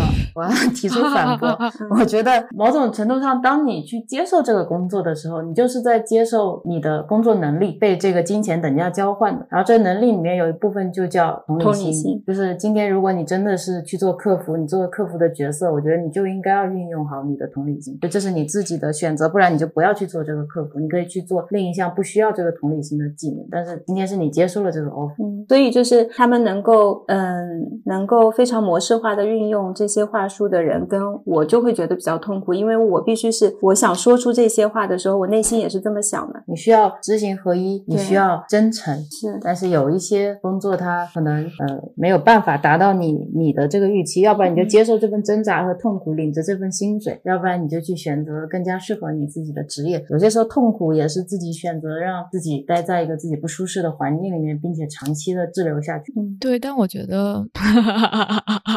我 们 我们平常就是这样 argue 的，挺好的。就是这样然后我我我来搅搅局，然后可能我明天想起什么，又会说，对，然后你就可以今天有人来搅搅局。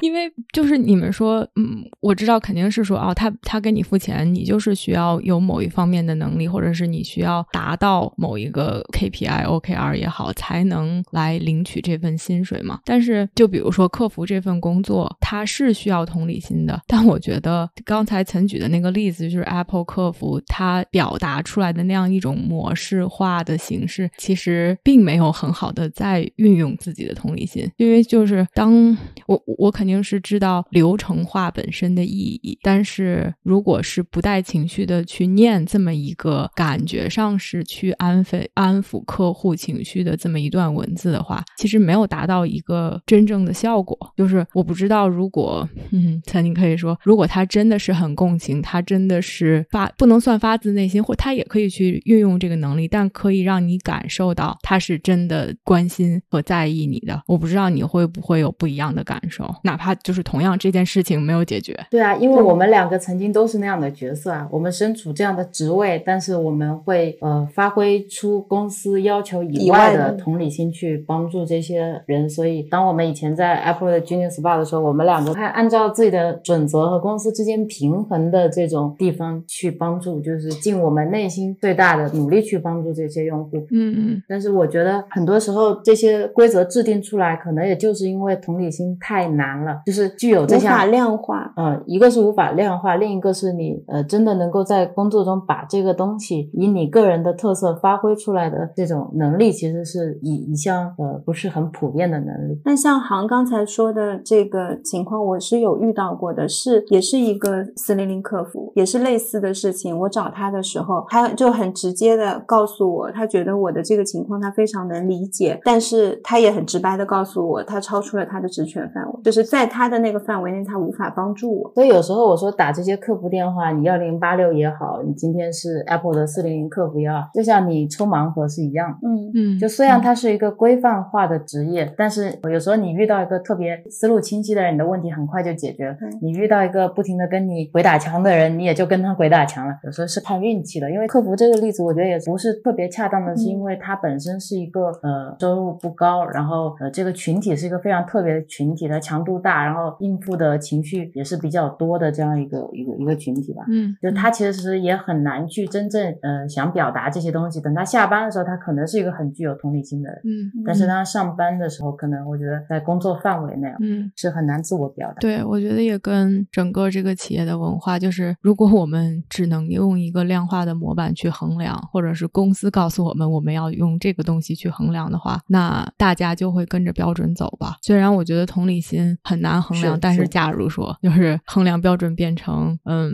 做一切可以让客户满意的，在你职权范围内的，就是假如说变成这样的一个嗯框架的话，是是，可能对对就会变得对对很不一样。对对对。就不一样了，是是，而不是说今天你必须要微笑，微笑的时候要露出八颗牙牙齿，是是是，就你反而会束缚大家真正内心想表达的同理心。往往结果可能也会不达到预期，所以制定这一些的人是特别重要的。嗯嗯，制定这些规则的人，他是不是能够充分信任大家自主去去使用这些情绪能力的这种处理能力？我觉得是要看你对员工是否足够信任。嗯嗯嗯信任他可以可以 handle 好这些事情，而不需要按照你的 A B C D E F G 来做。嗯然后再说同理心，其实现在也被等同于社交货币。我看到好多书都是把同理心跟高情商、跟社交、有吸引力等等的一切东西联系在一起。嗯我感觉某种程度上，它是把同理心变得很重要，但是又会让我觉得这个同理心是一个很淡化，然后很 boring 的词。你看的东西都是啥？不是，我那天要聊同理心，我就去搜了一哦下，然后呢？我就搜了那个得到，哦然后我看到里面的那些书的名字都叫什么，就是类似于三十天速成，呃，成为一个什么什么样的人，然后如何提高你的情商，就之类的这种，看了就觉得好心灵鸡汤的。我就觉得，呃，我今天如果作为一个用户，我想了解同理心，搜同理心三个词，在得到的话，我我觉得它算已经比百度好一点的嗯一个搜索平台，因为它是知识类的搜索平台，搜出来的东西都还是这样的话，对我来说的信息检索能力是需要的那个能力是比较强的。如果今天我是一个完全输入型的用户，我可能就会去看这些东西了，搜索出来前十个哦是这几本，我可能就去看了，然后就觉得同理心是那个样子。嗯嗯就大家可能觉得这个词是大家所熟悉的，嗯然后你就会拿这个词过来去去包装你自己的一些鸡汤文章，这样。所以也正是这样子，很多时候同理心会混淆、会嗯模糊，会会觉得是一项很重要的技能。因为同理心在以前也会真的是会跟情商放在一起，好的社交关系。我我听到刚才 Real 说的那些，就感觉不第一个词是妖魔化，不知道为啥，就就感觉是那种 好像要利用这个来达到某一种结果，就是变成了一个。当然，我觉得没有什么错误，就是说哦，它是一个手段吧。就是但是，嗯，就本身我又觉得它是一个很质朴的东西，或者是很真挚的自自然的感情流露。这个我超认嗯同。对对，很多时候，呃，这些概念，我觉得都是会被妖魔化的。一旦这个概念出现了，它就有各种各样的可能被赋予各种各样的意义嘛。不管今天我们是说同理心也好，是说一些什么善良呃善良啊这些词，可能都会被滥用。嗯我觉得滥用可能是这个多元世界我们需要接受的一种现实吧。嗯，嗯就像刚才航说的，我希望善良的人更多一些，但是避免不了不同的人去利用这个资源。嗯嗯，对，就是你你刚才说的那几个，就感觉是说，哦，我们如果建立了同理心，或者是我们有更高的同理心，我们就是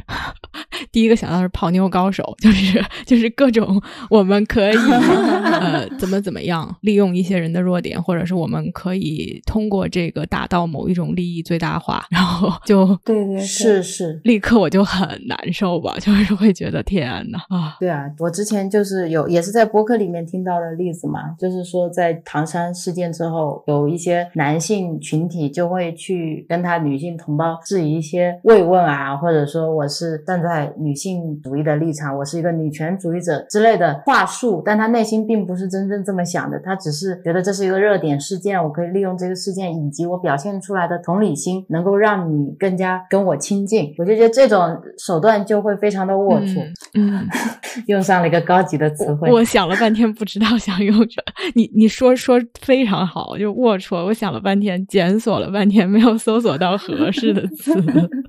嗯但是这种现象它又确实是存在的，嗯而且很多时候很多人是没有办法分辨真的同理心和假的同理心。嗯，你觉得你们怎么分辨的呢？我觉得这一点还挺有意思的，真的同理心和假的同理心。我觉得首先第一点就是把你自己的周围的环境打造成一个安全的环境，然后第二点就是不用去分辨，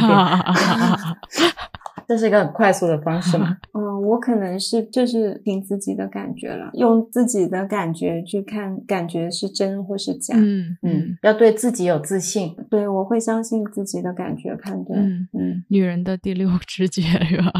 嗯，因为我会觉得，除非他技巧比较拙劣，就是你真的觉得那是一个模式化的东西。如果他现场表现出很有同理心，然后等到你事后发现他是假的，我也有过这样的经历。嗯嗯，对吧？我也是有的。他真的表现的太真了，我很信任他，然后我就觉得他能跟我跟我有建立这样的同理心很难得，然后很信任他，产生了感情上面两个人友情的飞跃。结果到最后发现这是假的，对我来说也是一种打击。是一种呃背叛的感觉。嗯对我会觉得我那我那个时候那份信任显得很傻。对，然后就抱着我哭。但是后来我又会觉得，如果是一样的事情，可能在当下那个环境下面，我也许依旧感觉是真的，那就是真的。我后来如果知道了它是假的，那就还是假的。嗯嗯当时的那个你会根据你过往的经历或你的知识判断，你会做出一个什么样的选择，就还是那个样子。因为我的情况没有变，如果我再往前走一个阶段，比如说我再往前过了一年或两年，成长了，然后我再遇到一样情景下的他，我不知道我当时的感觉是怎么样的。嗯嗯但是我们的假设是我又回到了过去，我还是过去的那个我，遇到了过去的那个他，那一样的场景，那我可能还是一样的感觉。嗯所以我，就是我会接受这种算是同理心的被欺骗吧。我觉得这个让我想起了呃西部世界里面，就当他们要进入那个西部世界的时候，不是有个 host 嘛，站在那边，你要换一身装扮，然后再进去。男主就问他嘛，说你是真的还是假的？然后那个 host 说，如果你分辨不出来是真的假的，又有什么关系呢？嗯这句话我当时也记得很清楚，就像有时候我会问成类似这样的问题，比如快要去世的时候，我突然跟你说，其实我是一个 AI，那你 对我的 感情会有变化吗？或者是说你你会因此会觉得怎么样吗？但如果我们之前经历的所有其实都是真实的，那到最后一刻你发现有一些东西是假的也没有关系，我就在那个真实的环境里面去感受我当时感受到的真实就好。嗯嗯嗯，因为如果你极力的想去分辨这个到底是真的还是假的，其实它会分散你去享受当下的这种经历。嗯然后现在的我会对自己更有信心，就是在我知道了这件事情是假的之后，我知道我自己会怎么样去处理这份情绪。不再像以前我可能第一次面对的时候觉得天哪，我我怎么会这样？我怎么会遇到这样的事情？就不是那样子的我了，因为我也在成长。嗯嗯，我我还挺赞同的。我觉得可能我也是这种，而且有的时候，当我们抽离出来再看的这件事情，对自己有一定的批判，或者是觉得当时自己怎么这么傻，我觉得真的是站着说话不腰疼。真的是啊，就是当时的那种情景，当时自己感受上感受到情绪上的共鸣，然后或者是痛苦，或者是 whatever，就让我们做出了那样的一个决定，而我们没有在那种情境或者是情绪下来看待这件事情，本身就没有办法去做一个很好的判断。是的，是的，对啊，但我觉得 你刚才又让我想起来之前说的一点，就是哦，当我们哪怕是在情绪上有过这种同理心的背叛之后，依然还愿意之后再去相信这件事情，还会去相信，哎，有人又做了类似的事情，我们还愿意去付出真心，然后知道有可能会被背叛，这件事情本身其实就挺 挺伟大的。real 虽然不是同一个 类似的场景，但就是对啊，就是哎，当知道这件事情可能会残酷，或者是结果不一定是我们想象的，但我们还愿意去付出真心的时候，我觉得是挺难得的。嗯，我觉得保持这份难得的真心，你就以后一定会遇到跟你一样的人。因为如果你因为这些背叛，你就收紧了自己，你就收紧了自己遇到那些跟你相似的人的机会吧。嗯嗯，还是要听自己心底的那个声音吧。就是如果你心底的声音是就是想要这样做的，那就这么做。就是你举着一个火把遇到了一个坏人，然后你就把火把灭了，这样好人也看不到你。嗯嗯，real 的这些比喻都是从哪儿来的？太可爱了。就突然脑子里面的小火柴人就出来了。然后我们是不是这一块聊的差不多了？还有吗？关于同理心的滥用？对，滥用聊的差不多了。好啊，那聊聊 self compassion 对自我的同理心。对对，是的，是的。你们什么感觉？因为这一块儿，我开始抛这个问题，是因为 self compassion 这个词，天呐，就是这几年非常非常的火，在北美吧，起码是、哦什么自爱啊，self care、self compassion，就是嗯，反正挺火的。就尤其是在什么 Instagram 上面，大家就会发这些 post，然后所谓的一些鸡汤的 affirmation，或者是有一些人去做一些练习，而要对自己 self compassion 之类的，所以觉得哎，还是一个可以聊一聊的话题。嗯，我觉得曾在这方面是有所建树的，什么建树？就是如何忽略对自己的同理心。啊，这个太简单了，就是忘记自己，把别人都放在前面，任何人啊，家里人都可以。就是家里人啊、恋人啊，永远都嗯排在自己之前，然后所有的需求，自己的永远是放在最后。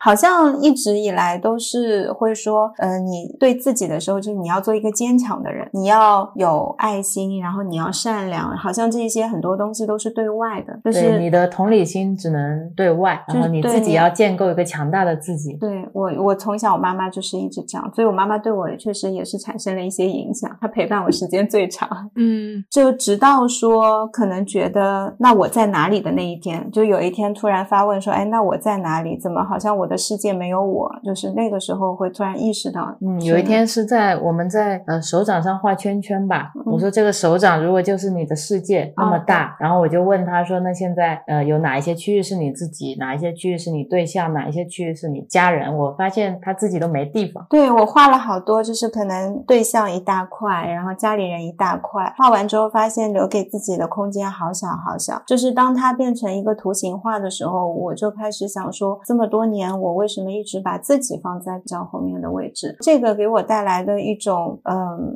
一种拉扯感是，我当我位置一直不对等的时候，我突然想要把自己往前放，我都不知道自己要放哪儿，就看着已经画过的那些圈，我都不知道有什么位置可以腾出来给自己。嗯好像又是没有的，嗯就是这种。然后我对别人会有很强的一些同理心，但同时我对自己其实会觉得有一些东西是我要去承受的，就比如说痛苦。像之前嗯、跟行业有聊起，我说我是一个不会对朋友或者家里人去说出我内心一些真实的情绪的想法，嗯觉得自己要找个洞，可能把它埋掉。那我就是要坚强，有一些情绪的问题，应该要自我去消解，自我去解决。嗯，没有办法去求助于别人。但同时，当别人有这些情绪求助于我的时候，我可能就是会想尽办法去帮助他。所以这也是我就是一直以来曾经处理情绪的一种方式。这也是你你对自己就是不公平的一个一个一个长期的嗯状态啊。嗯但是这种状态也让你其实没有构建一个特别好的恋爱关系和家庭关系，因为你没有足够强大的自我人格，或者你没有向他们表现出你的自己的一些需求的时候，其实他们对你的概念也是他们想象中的那个你，对，也是他们期待中的那个你，而不是真实的你。是。嗯这就是陈的那个心路历程。嗯，然后到现在开始，嗯，会去关注自己。就像昨天 Real 刚才前面讲的星球蜡烛的那个做手工的过程当中，我突然意识到这件事情让我有产生了一些不太开心的情绪的时候，我就会突然往后退一步，我会看一下我为什么会产生这样的情绪，然后我就会跟 Real 去讨论，就是我现在有这样的情绪，然后我们两个人会要去再看一下是哪部分产生的。所以这是我现在的一些变化，我会去面对这个情绪，去退后一步去看它。我觉得最大改变是你会觉知到了自己的情啊绪对之后，你每次都会觉知到，但你觉知到之后，你会选择就是去重视它，去关心它，而不是说好了，你去找一个地方躲起来。嗯，然后像现在的同理心方面，我也是会更珍惜。就我觉得同理心是一项可能本能的一种反应，但是不是适用于我要大爱，它不是一个大爱，不是面对所有人的。嗯就所有人都是可以去用到这一些，我可能在用的时候会会对自己会有所边界吧，就前面我一直在说的一些边界吧。因为你的能量是会耗光的呀，对就跟一天时间是会花光是一样的，要看你把它放在哪里。嗯，嗯，就是哪一些东西是你觉得值得拿过来去去消耗你的精力的，哪一些是不值得的，因为这些东西也会建构你以后的生活嘛。我们之前聊了一期就关于时间嘛，就说如果一天有二十四小时，每小时一百块是两千四百块钱，嗯然后你分别把这些时间都花在了哪里？其实同理心现在对我来说也是一样的。嗯就它也是会有一个定量的，就像 Rio 说的，我不再会觉得这是一个无穷无尽的矿井，我可以在里面随意的掏，所以一直到最后把自己掏空。如果说它也像时间一样只有两千四百块，那我的这些同理心都要花在我愿意花我值得的地方。嗯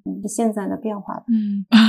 我第一个感觉是，就是他在描述他之前的状态，我觉得太强了吧。就是，当然不是说那种状态好，而是说，我觉得你是构建了多么强大的可以去自我消化情绪的能力啊！就是一方面是自己都很少去外面求助，同时是你又去帮助别人，然后又要去消化这些。啊、我当时觉得太厉害了。对我还好的是，我有一个人生分割术，我们之前聊过吗？就是我嗯，在工作的时候，我是会自动切割情绪的，所以我一周上班五天嘛，然后我起码有八到十个小时，加上通勤时间可能十个小时，我是可以保有一个工作状态的我。所以其实你下班了，或者是有私人时间，就跑去睡觉也还好，嗯。三分之一的时间，嗯，三分之一的时间。所以还有三分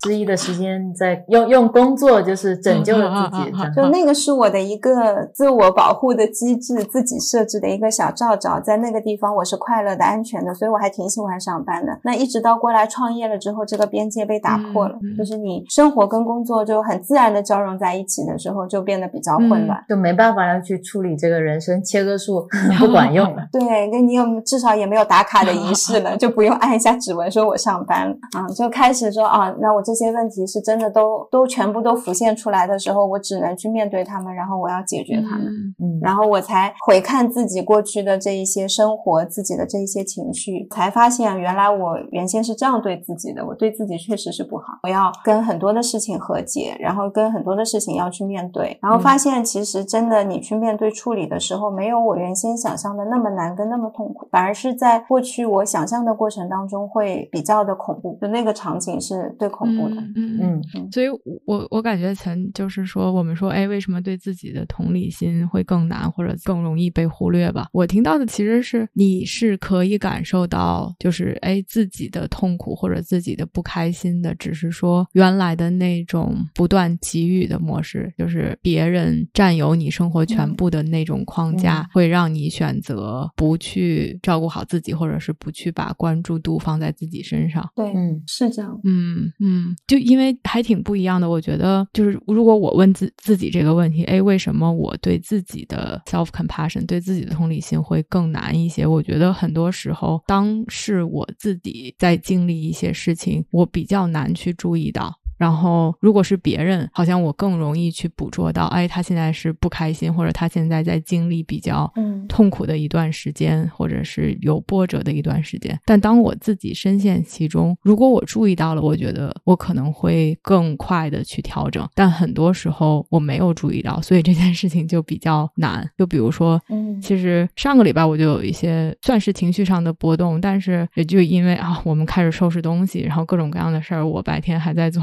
coaching，然后又在买家具，各种琐碎的事情，然后忽然之间其实是嗯有一点 overwhelming 吧，就觉得哦事情太多了，然后开始有一点焦躁，但是其实那种状态是到了一一一个点，好像啊忽然间觉得受不了，但其实它已经有了一定累积，但在之前累积的过程中，我自己没有察觉，嗯。其实外界环境的变化对于我本身的影响，身体上、情绪上的影响，我可能对于别人还挺敏感，对于自己在这方面反而不太敏感，反而觉得哦没问题，就是该干嘛干嘛，然后还是觉得自己可以承担很多，哎，直到好像哦忽然间觉得哦有点 too much 了，才意识到才 pick up，好像对于我是这个样子的，嗯，我觉得这一点上我也是很感同身受的。就是你跟自己好像已经做了几十年的好朋友了，熟悉的不得了。对，有很多东西理所当然。嗯嗯，你确实没有那么真爱自己。嗯，是对，会有时候确实像航说的那种，你深陷其中的时候，你一下子没意识到，一回头的时候已经这样了。嗯，嗯对，我觉得对自己，呃，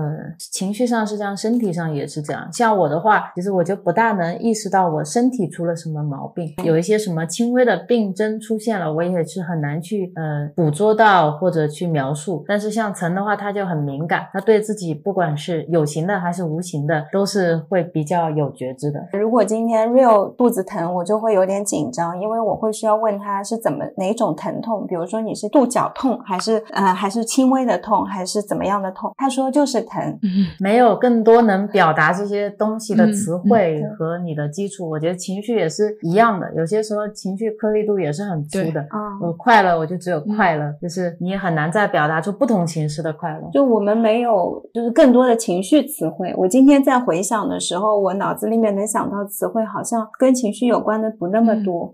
就是什么快乐、焦虑、痛苦、幸福，然后你在问幸福跟快乐有什么不同？哪种感觉是更容易被感受到的？好像在描述感觉的这些情绪的词汇的时候，它是一个很复杂的过程。嗯，对，扯远了，但是就是让我想起来，就我之前看 Brene Brown 的那本书《Alice of the Heart》，嗯，可能都没有中文翻译吧。去年新一本新书，它就是 像一本情绪字典一样。嗯然后哇哦，它对对对，然后我我出了几期播客，出了一个系列，就是讲不同的情绪。但他当时这本书的写这本书的初衷，其中之一也是说，觉得我们描述情绪的词汇非常的匮乏。他做了很多的调研，然后去把一些基础的情绪进行分类，分成了大类之后，这本书里面每一个其实讲的比较粗略，但是讲了一些定义，讲了一些他们之间的分别。这本书可能一共讲了八十多种情绪。它最开始其实目的是想去了解人们之间建立连接，什么使我们可以产生这种深度连接。而其中一个很重要的就是说，我们可以去分享我们正在经历的东西，然后同时情绪是其中很重要的一个环节。他做了很多的 research 嘛，发现大家对于描述情绪的语言是多么的匮乏。嗯，他说的就是大家对一个是可以辨识并且可以描绘出来的情绪，就是快乐，就 happy，然后是嗯 sad，然后还有 mad，就生气、伤心，这个是大家颗粒度粗到这个样子。然后其他的一些细微的，就完全无法无法去表达，还挺有意思的。嗯，有些时候当你没有这个概念的时候，确实就是你脑子里面连这个概念都没有，你怎么去辨识它？对啊，就脚痛，就跟你说肚子痛一样，就是当我们缺乏语言的时候，其实就是很难去描述我们的经历，也很难让别人去知道我们在感受什么。是的，是的，而且就我自己来说，我觉得有些时候，像你对自己情绪的把控也好，对自己身体的把控也好，就有些时候你太过呃重视了，别人会觉得你很矫情，就是嗯。无病呻吟嘛，就一点小小事情就很作了，然后呃这里痛也要喊一下，那里痛也要喊一下，啊有的时候你可能太过坚强了，别人也会觉得你这个人怎么那么冷漠，就是没有表现出足够的同理心。当你陷入这种纠结的时候，我就觉得这是一种你希望在别人眼中投射一个自己。所以，当我抛抛开这些东西，我不想成为大家眼中这种老好人也好，不想成为大家都喜欢的一个好朋友的时候，我这些东西啊就全部都放下了。嗯我好像不知道从什么时候开始，就当你不是特别 care 这些东西，我觉得我就反而能更好的去塑造自己，我到底想成为一个什么样的人，嗯在精神层面的，不是在我的身体层面。身体层面我还有很多需要学习的。嗯，这这点还挺有意思。然后刚才好像说到现在北美很流行这种呃向内求嘛，我觉得可能一方面是跟这种行为本身现在很火，嗯因为不管是内观、禅修、冥想，嗯大家都在提倡这样的生活方式，可以给你带来更好的一个自我，我觉得是一种热度。然后另外一种，我觉得是别人对你来说是一种不确定性、不可控的，但是你自我的话，其实相对来说是更可控的。嗯，可能面对更多这种不确定性的处理的时候，对自己的一种理解和把握是更有效果的。嗯，你你说的这几点可能都是他火的原因，但是我我记得啊啊，我不知道这个是不是他最开始的原因，但是其中的一个点是说，很多时候我们原来的一个理解是说，我们对自己的这种 criticism，对自己的批评或者是批判，可以激励我们更好的进步。然后我觉得很多人可能之前对于自己没有什么同理心，也是有这么一种框架吧，就是啊，我们要对自己狠一点，或者是我们一定要做到什么什么什么样子才才可以。嗯嗯现在好像就是去推翻这种理论，就是说，我们如果对对自己更有同理心，反而是一个更长久的、更健康的这样一种状态，而不一定一定要去批判自己。然后，嗯，我不知道是不是这种成长环境，就是大家塑造出来都是啊，我们一定要坚强，或者是我们一定要 tough，其实就是用的是 tough 吧，我们要 push it through，不管我们怎么怎么样，我们就是要好像是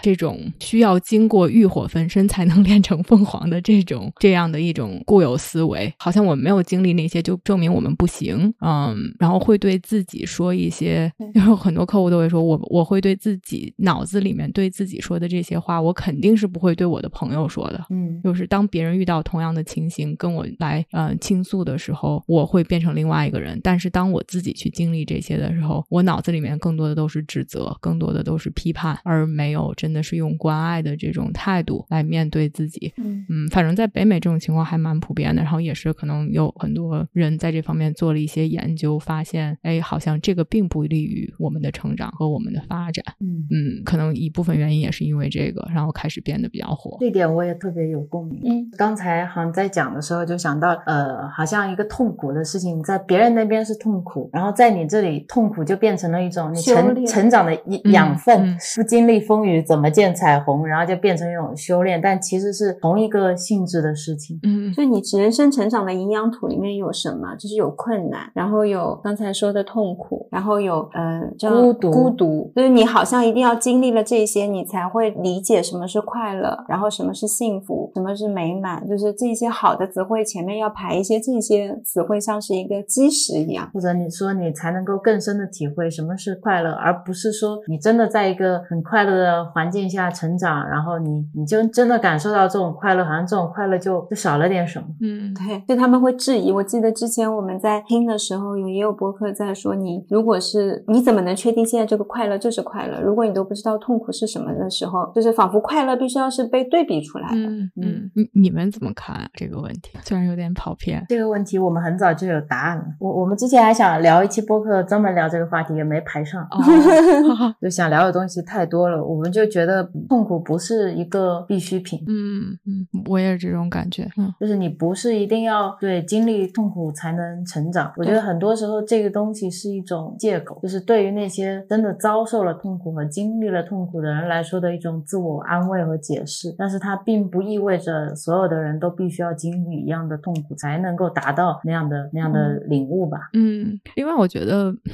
可能大家这就是大家喜欢的故事吧，就是我觉得大家都喜欢，就比如说媒体嗯嗯宣传或者是我们读到的鸡汤文，就都都是哦，就是同一个流程哦，他他是一个什么什么样，他经历了一个什么样的痛苦，他陷入了谷底，然后又又反弹，然后就是英雄之旅，然后最终克服了重重险阻，变成什么样是的，人？是的，就好像我们形成了一个模式，就是我们一定要经历这样，我们最后才能涅槃一样的感觉。对，今天如果新闻说，呃，你创业，然后顺风顺水，一路遇到了很好的用户，然后顺利遇到了投资人，然后成为了一个特别好的企业，好像没有人会关心这个故事，他们也不会想去更多的了解，他们就觉得你看点不在。对对对对，然后我刚刚突然在行说那一段的时候，我想到了，好像是哦，就是幸福美满的故事，经常在童话里面有。嗯嗯，嗯，就是小时候看的，然后会告诉你那是假的，对就是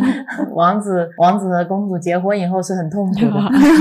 对啊，而且好像，嗯，如果是一个顺风顺水的创业故事，好像我们自然的就把这个顺风顺水归结于外界的因素吧，或者就是，哎，我们可能对这个人的能力运气就没有那么的肯定，versus 是说，如果他经历了艰难险阻，好像我们觉得这个人比较厉害。嗯，我觉得会不会也是因为呃，最开始是父母会希望用这样的话语来降低你对社会现实生活的一个预期。那因为他们经历了一些痛苦，就像我妈妈可能经历了一些呃一些饥荒啦，就是之类的这些东西，然后他们希望你你在成长的道路中尽可能的遇见一些不好的事情。嗯，所以不断的给你灌输这些想法，天将降大任于斯人也，也是希望你嗯、呃能够对未来的痛苦有所预期。嗯就是有些时候 push 的太厉害了，会让你忘记去享受快乐，一直在期待痛苦。嗯会睁眼以为自己这个世界，就世界感觉你今天一出门会遇到挺多坏人，就每一个人你都是要防范的，或者或者说以前我们会觉得快乐变成了一件很奇怪的事情。你如果上要追求的事情。对你如果上班的时候你是很快乐，别人就会问你你今天怎么那么开心？就好像它是不是一件普通正常大家都应该开心的一个状态，它是一个非常规化的状态，是需要你够一够才能升得着的。你今天可能加薪了，你才能快乐，嗯就是这种感觉。嗯呃，以前遇到一个特别奇怪的状态是，大家不敢表现得太开心。如果今天我是呃自然而然的一种幸福喜悦，我甚至不太敢在工作场合下去表现出来。哦，天呐，现在好了，现在可以天天都很开心了。这 是的，现在开心的有点过分。我好像觉得没啥说的了，你们觉得还有啥说的？嗯，差不多了。是差不多了。嗯，我最后还列了一个说重新定义同理心呢。你有什么想法？聊了这么多，没有想法 我觉得我们前面聊了这么多，如果让我们三个人现在一起给同理心下一个定义的话，我们定义出来的同理心会是什么样子？我当时的初衷是这样的，嗯，会跟我们一开始聊的有所不同吗？你还觉得同理心是情绪的连接吗？嗯，我还是会觉得是一种情绪的搜索跟连接。唐呢？我觉得其实都有吧。就是其实我觉 一一方面让我觉得有意思的是，我在想，哎，我们聊了这么多，有什么不一样的？其实我觉得真的是我们都在通过自己的思维模式，或者是通过我们已已经构架的这样的一个系统去看待这件事情。就是曾说哦，他觉得还是一种情绪的连接，因为情绪这个点就是能够让它产生比较强的连接的点。然后，如果我们硬硬要说它是一种理解能力，可能这个就和他很远，或者是和他没有共鸣。所以，我觉得可能我们都在通过用自己的方式去去诠释这件事情。然后，嗯嗯，我我是觉得它其实是一件很本能的，就是我们对于别人或者对于自己的这种很善良的一种初心，想要去嗯减轻别人的或者是自己的一种痛苦的这样的一种形式吧，或者一种情绪。你说是情绪也好，或者是因为我又觉得还有挺多理解的成分的，尤其是我们没有经历过这些事情的时候，那有的时候就是凭我们的想象，然后或者是我们把它 real 是把它上升到了一种很哲学的，那这个就是跟他的成长背景，跟他读到的东西，他把它加工出来的，给他带来的一种感受。嗯嗯。嗯是的，我我那个 说我是偏哲学的，就是维特根斯坦嘛，他说语言的边界是我们的边界嘛。嗯但我觉得在同理心的这个呃范畴上，可能我们自己除了底层的这些情绪逻辑以外，自己内就是从小建构出来这种认知框架，就是我们同理心的边界，不是我们，是我 是我的同理心的边界。我觉得之前可能就是我就是在这样的一个泡泡里面，但是我看到曾看到你们之后，我可能会觉得哦，同理心还有另外一种情绪化的同理心在那边，然后我觉得也是一件很有意思的事情。我可能不能完全的从情绪层面去感受，但是我能理解。一个飞跃。对啊，就是当只有我的时候，好，你知道吗？就是 Rio 会觉得你怎么这样？就是当还有你的时候，他说哦，原来不只是曾是这样，我 我可以帮你们他又会说哦，原来 就是帮你们 rebalance 一下，是吗？嗯，对就是这个三角关系总是更稳定的。但我觉得，对，忽然又让我想起来一点，嗯，虽然可能知道，但是今天聊了，就是觉得更显现，其实就是哎这个东西，嗯，你说它的就是刚才 Rio 说它的边界，我觉得第一个出现在我脑海里面，它的边界的多少，可能就是在于我们有多开放，就是我现在的感觉变成这样了，就是不管是嗯情绪还是理解啊，如果我们嗯愿意更开放，那这个边界就会可以扩大。如果我们更不开放，不管因为什么原因，然后嗯，它好像就会被限制住。最后的落脚点就是安 讲的，我现在的感觉是这样的。就是对于对所有一切未知的事情，我们还是要保持开放的心态和好奇心。嗯，这个总是，没有错的，嗯，我也很认同。那这个是可以作为今天的收尾。好呀，好呀，哎呀，太开心啦！嗯，跟你俩聊，你太晚了吧？你们不累吗？我们不累。聊天型选手，行呗，你们去吧，你们去吧。对啊，然后我们到时候再联系。好呀好好呀好，拜嗯拜，拜拜晚安，晚安，拜拜，拜拜。午安，午安。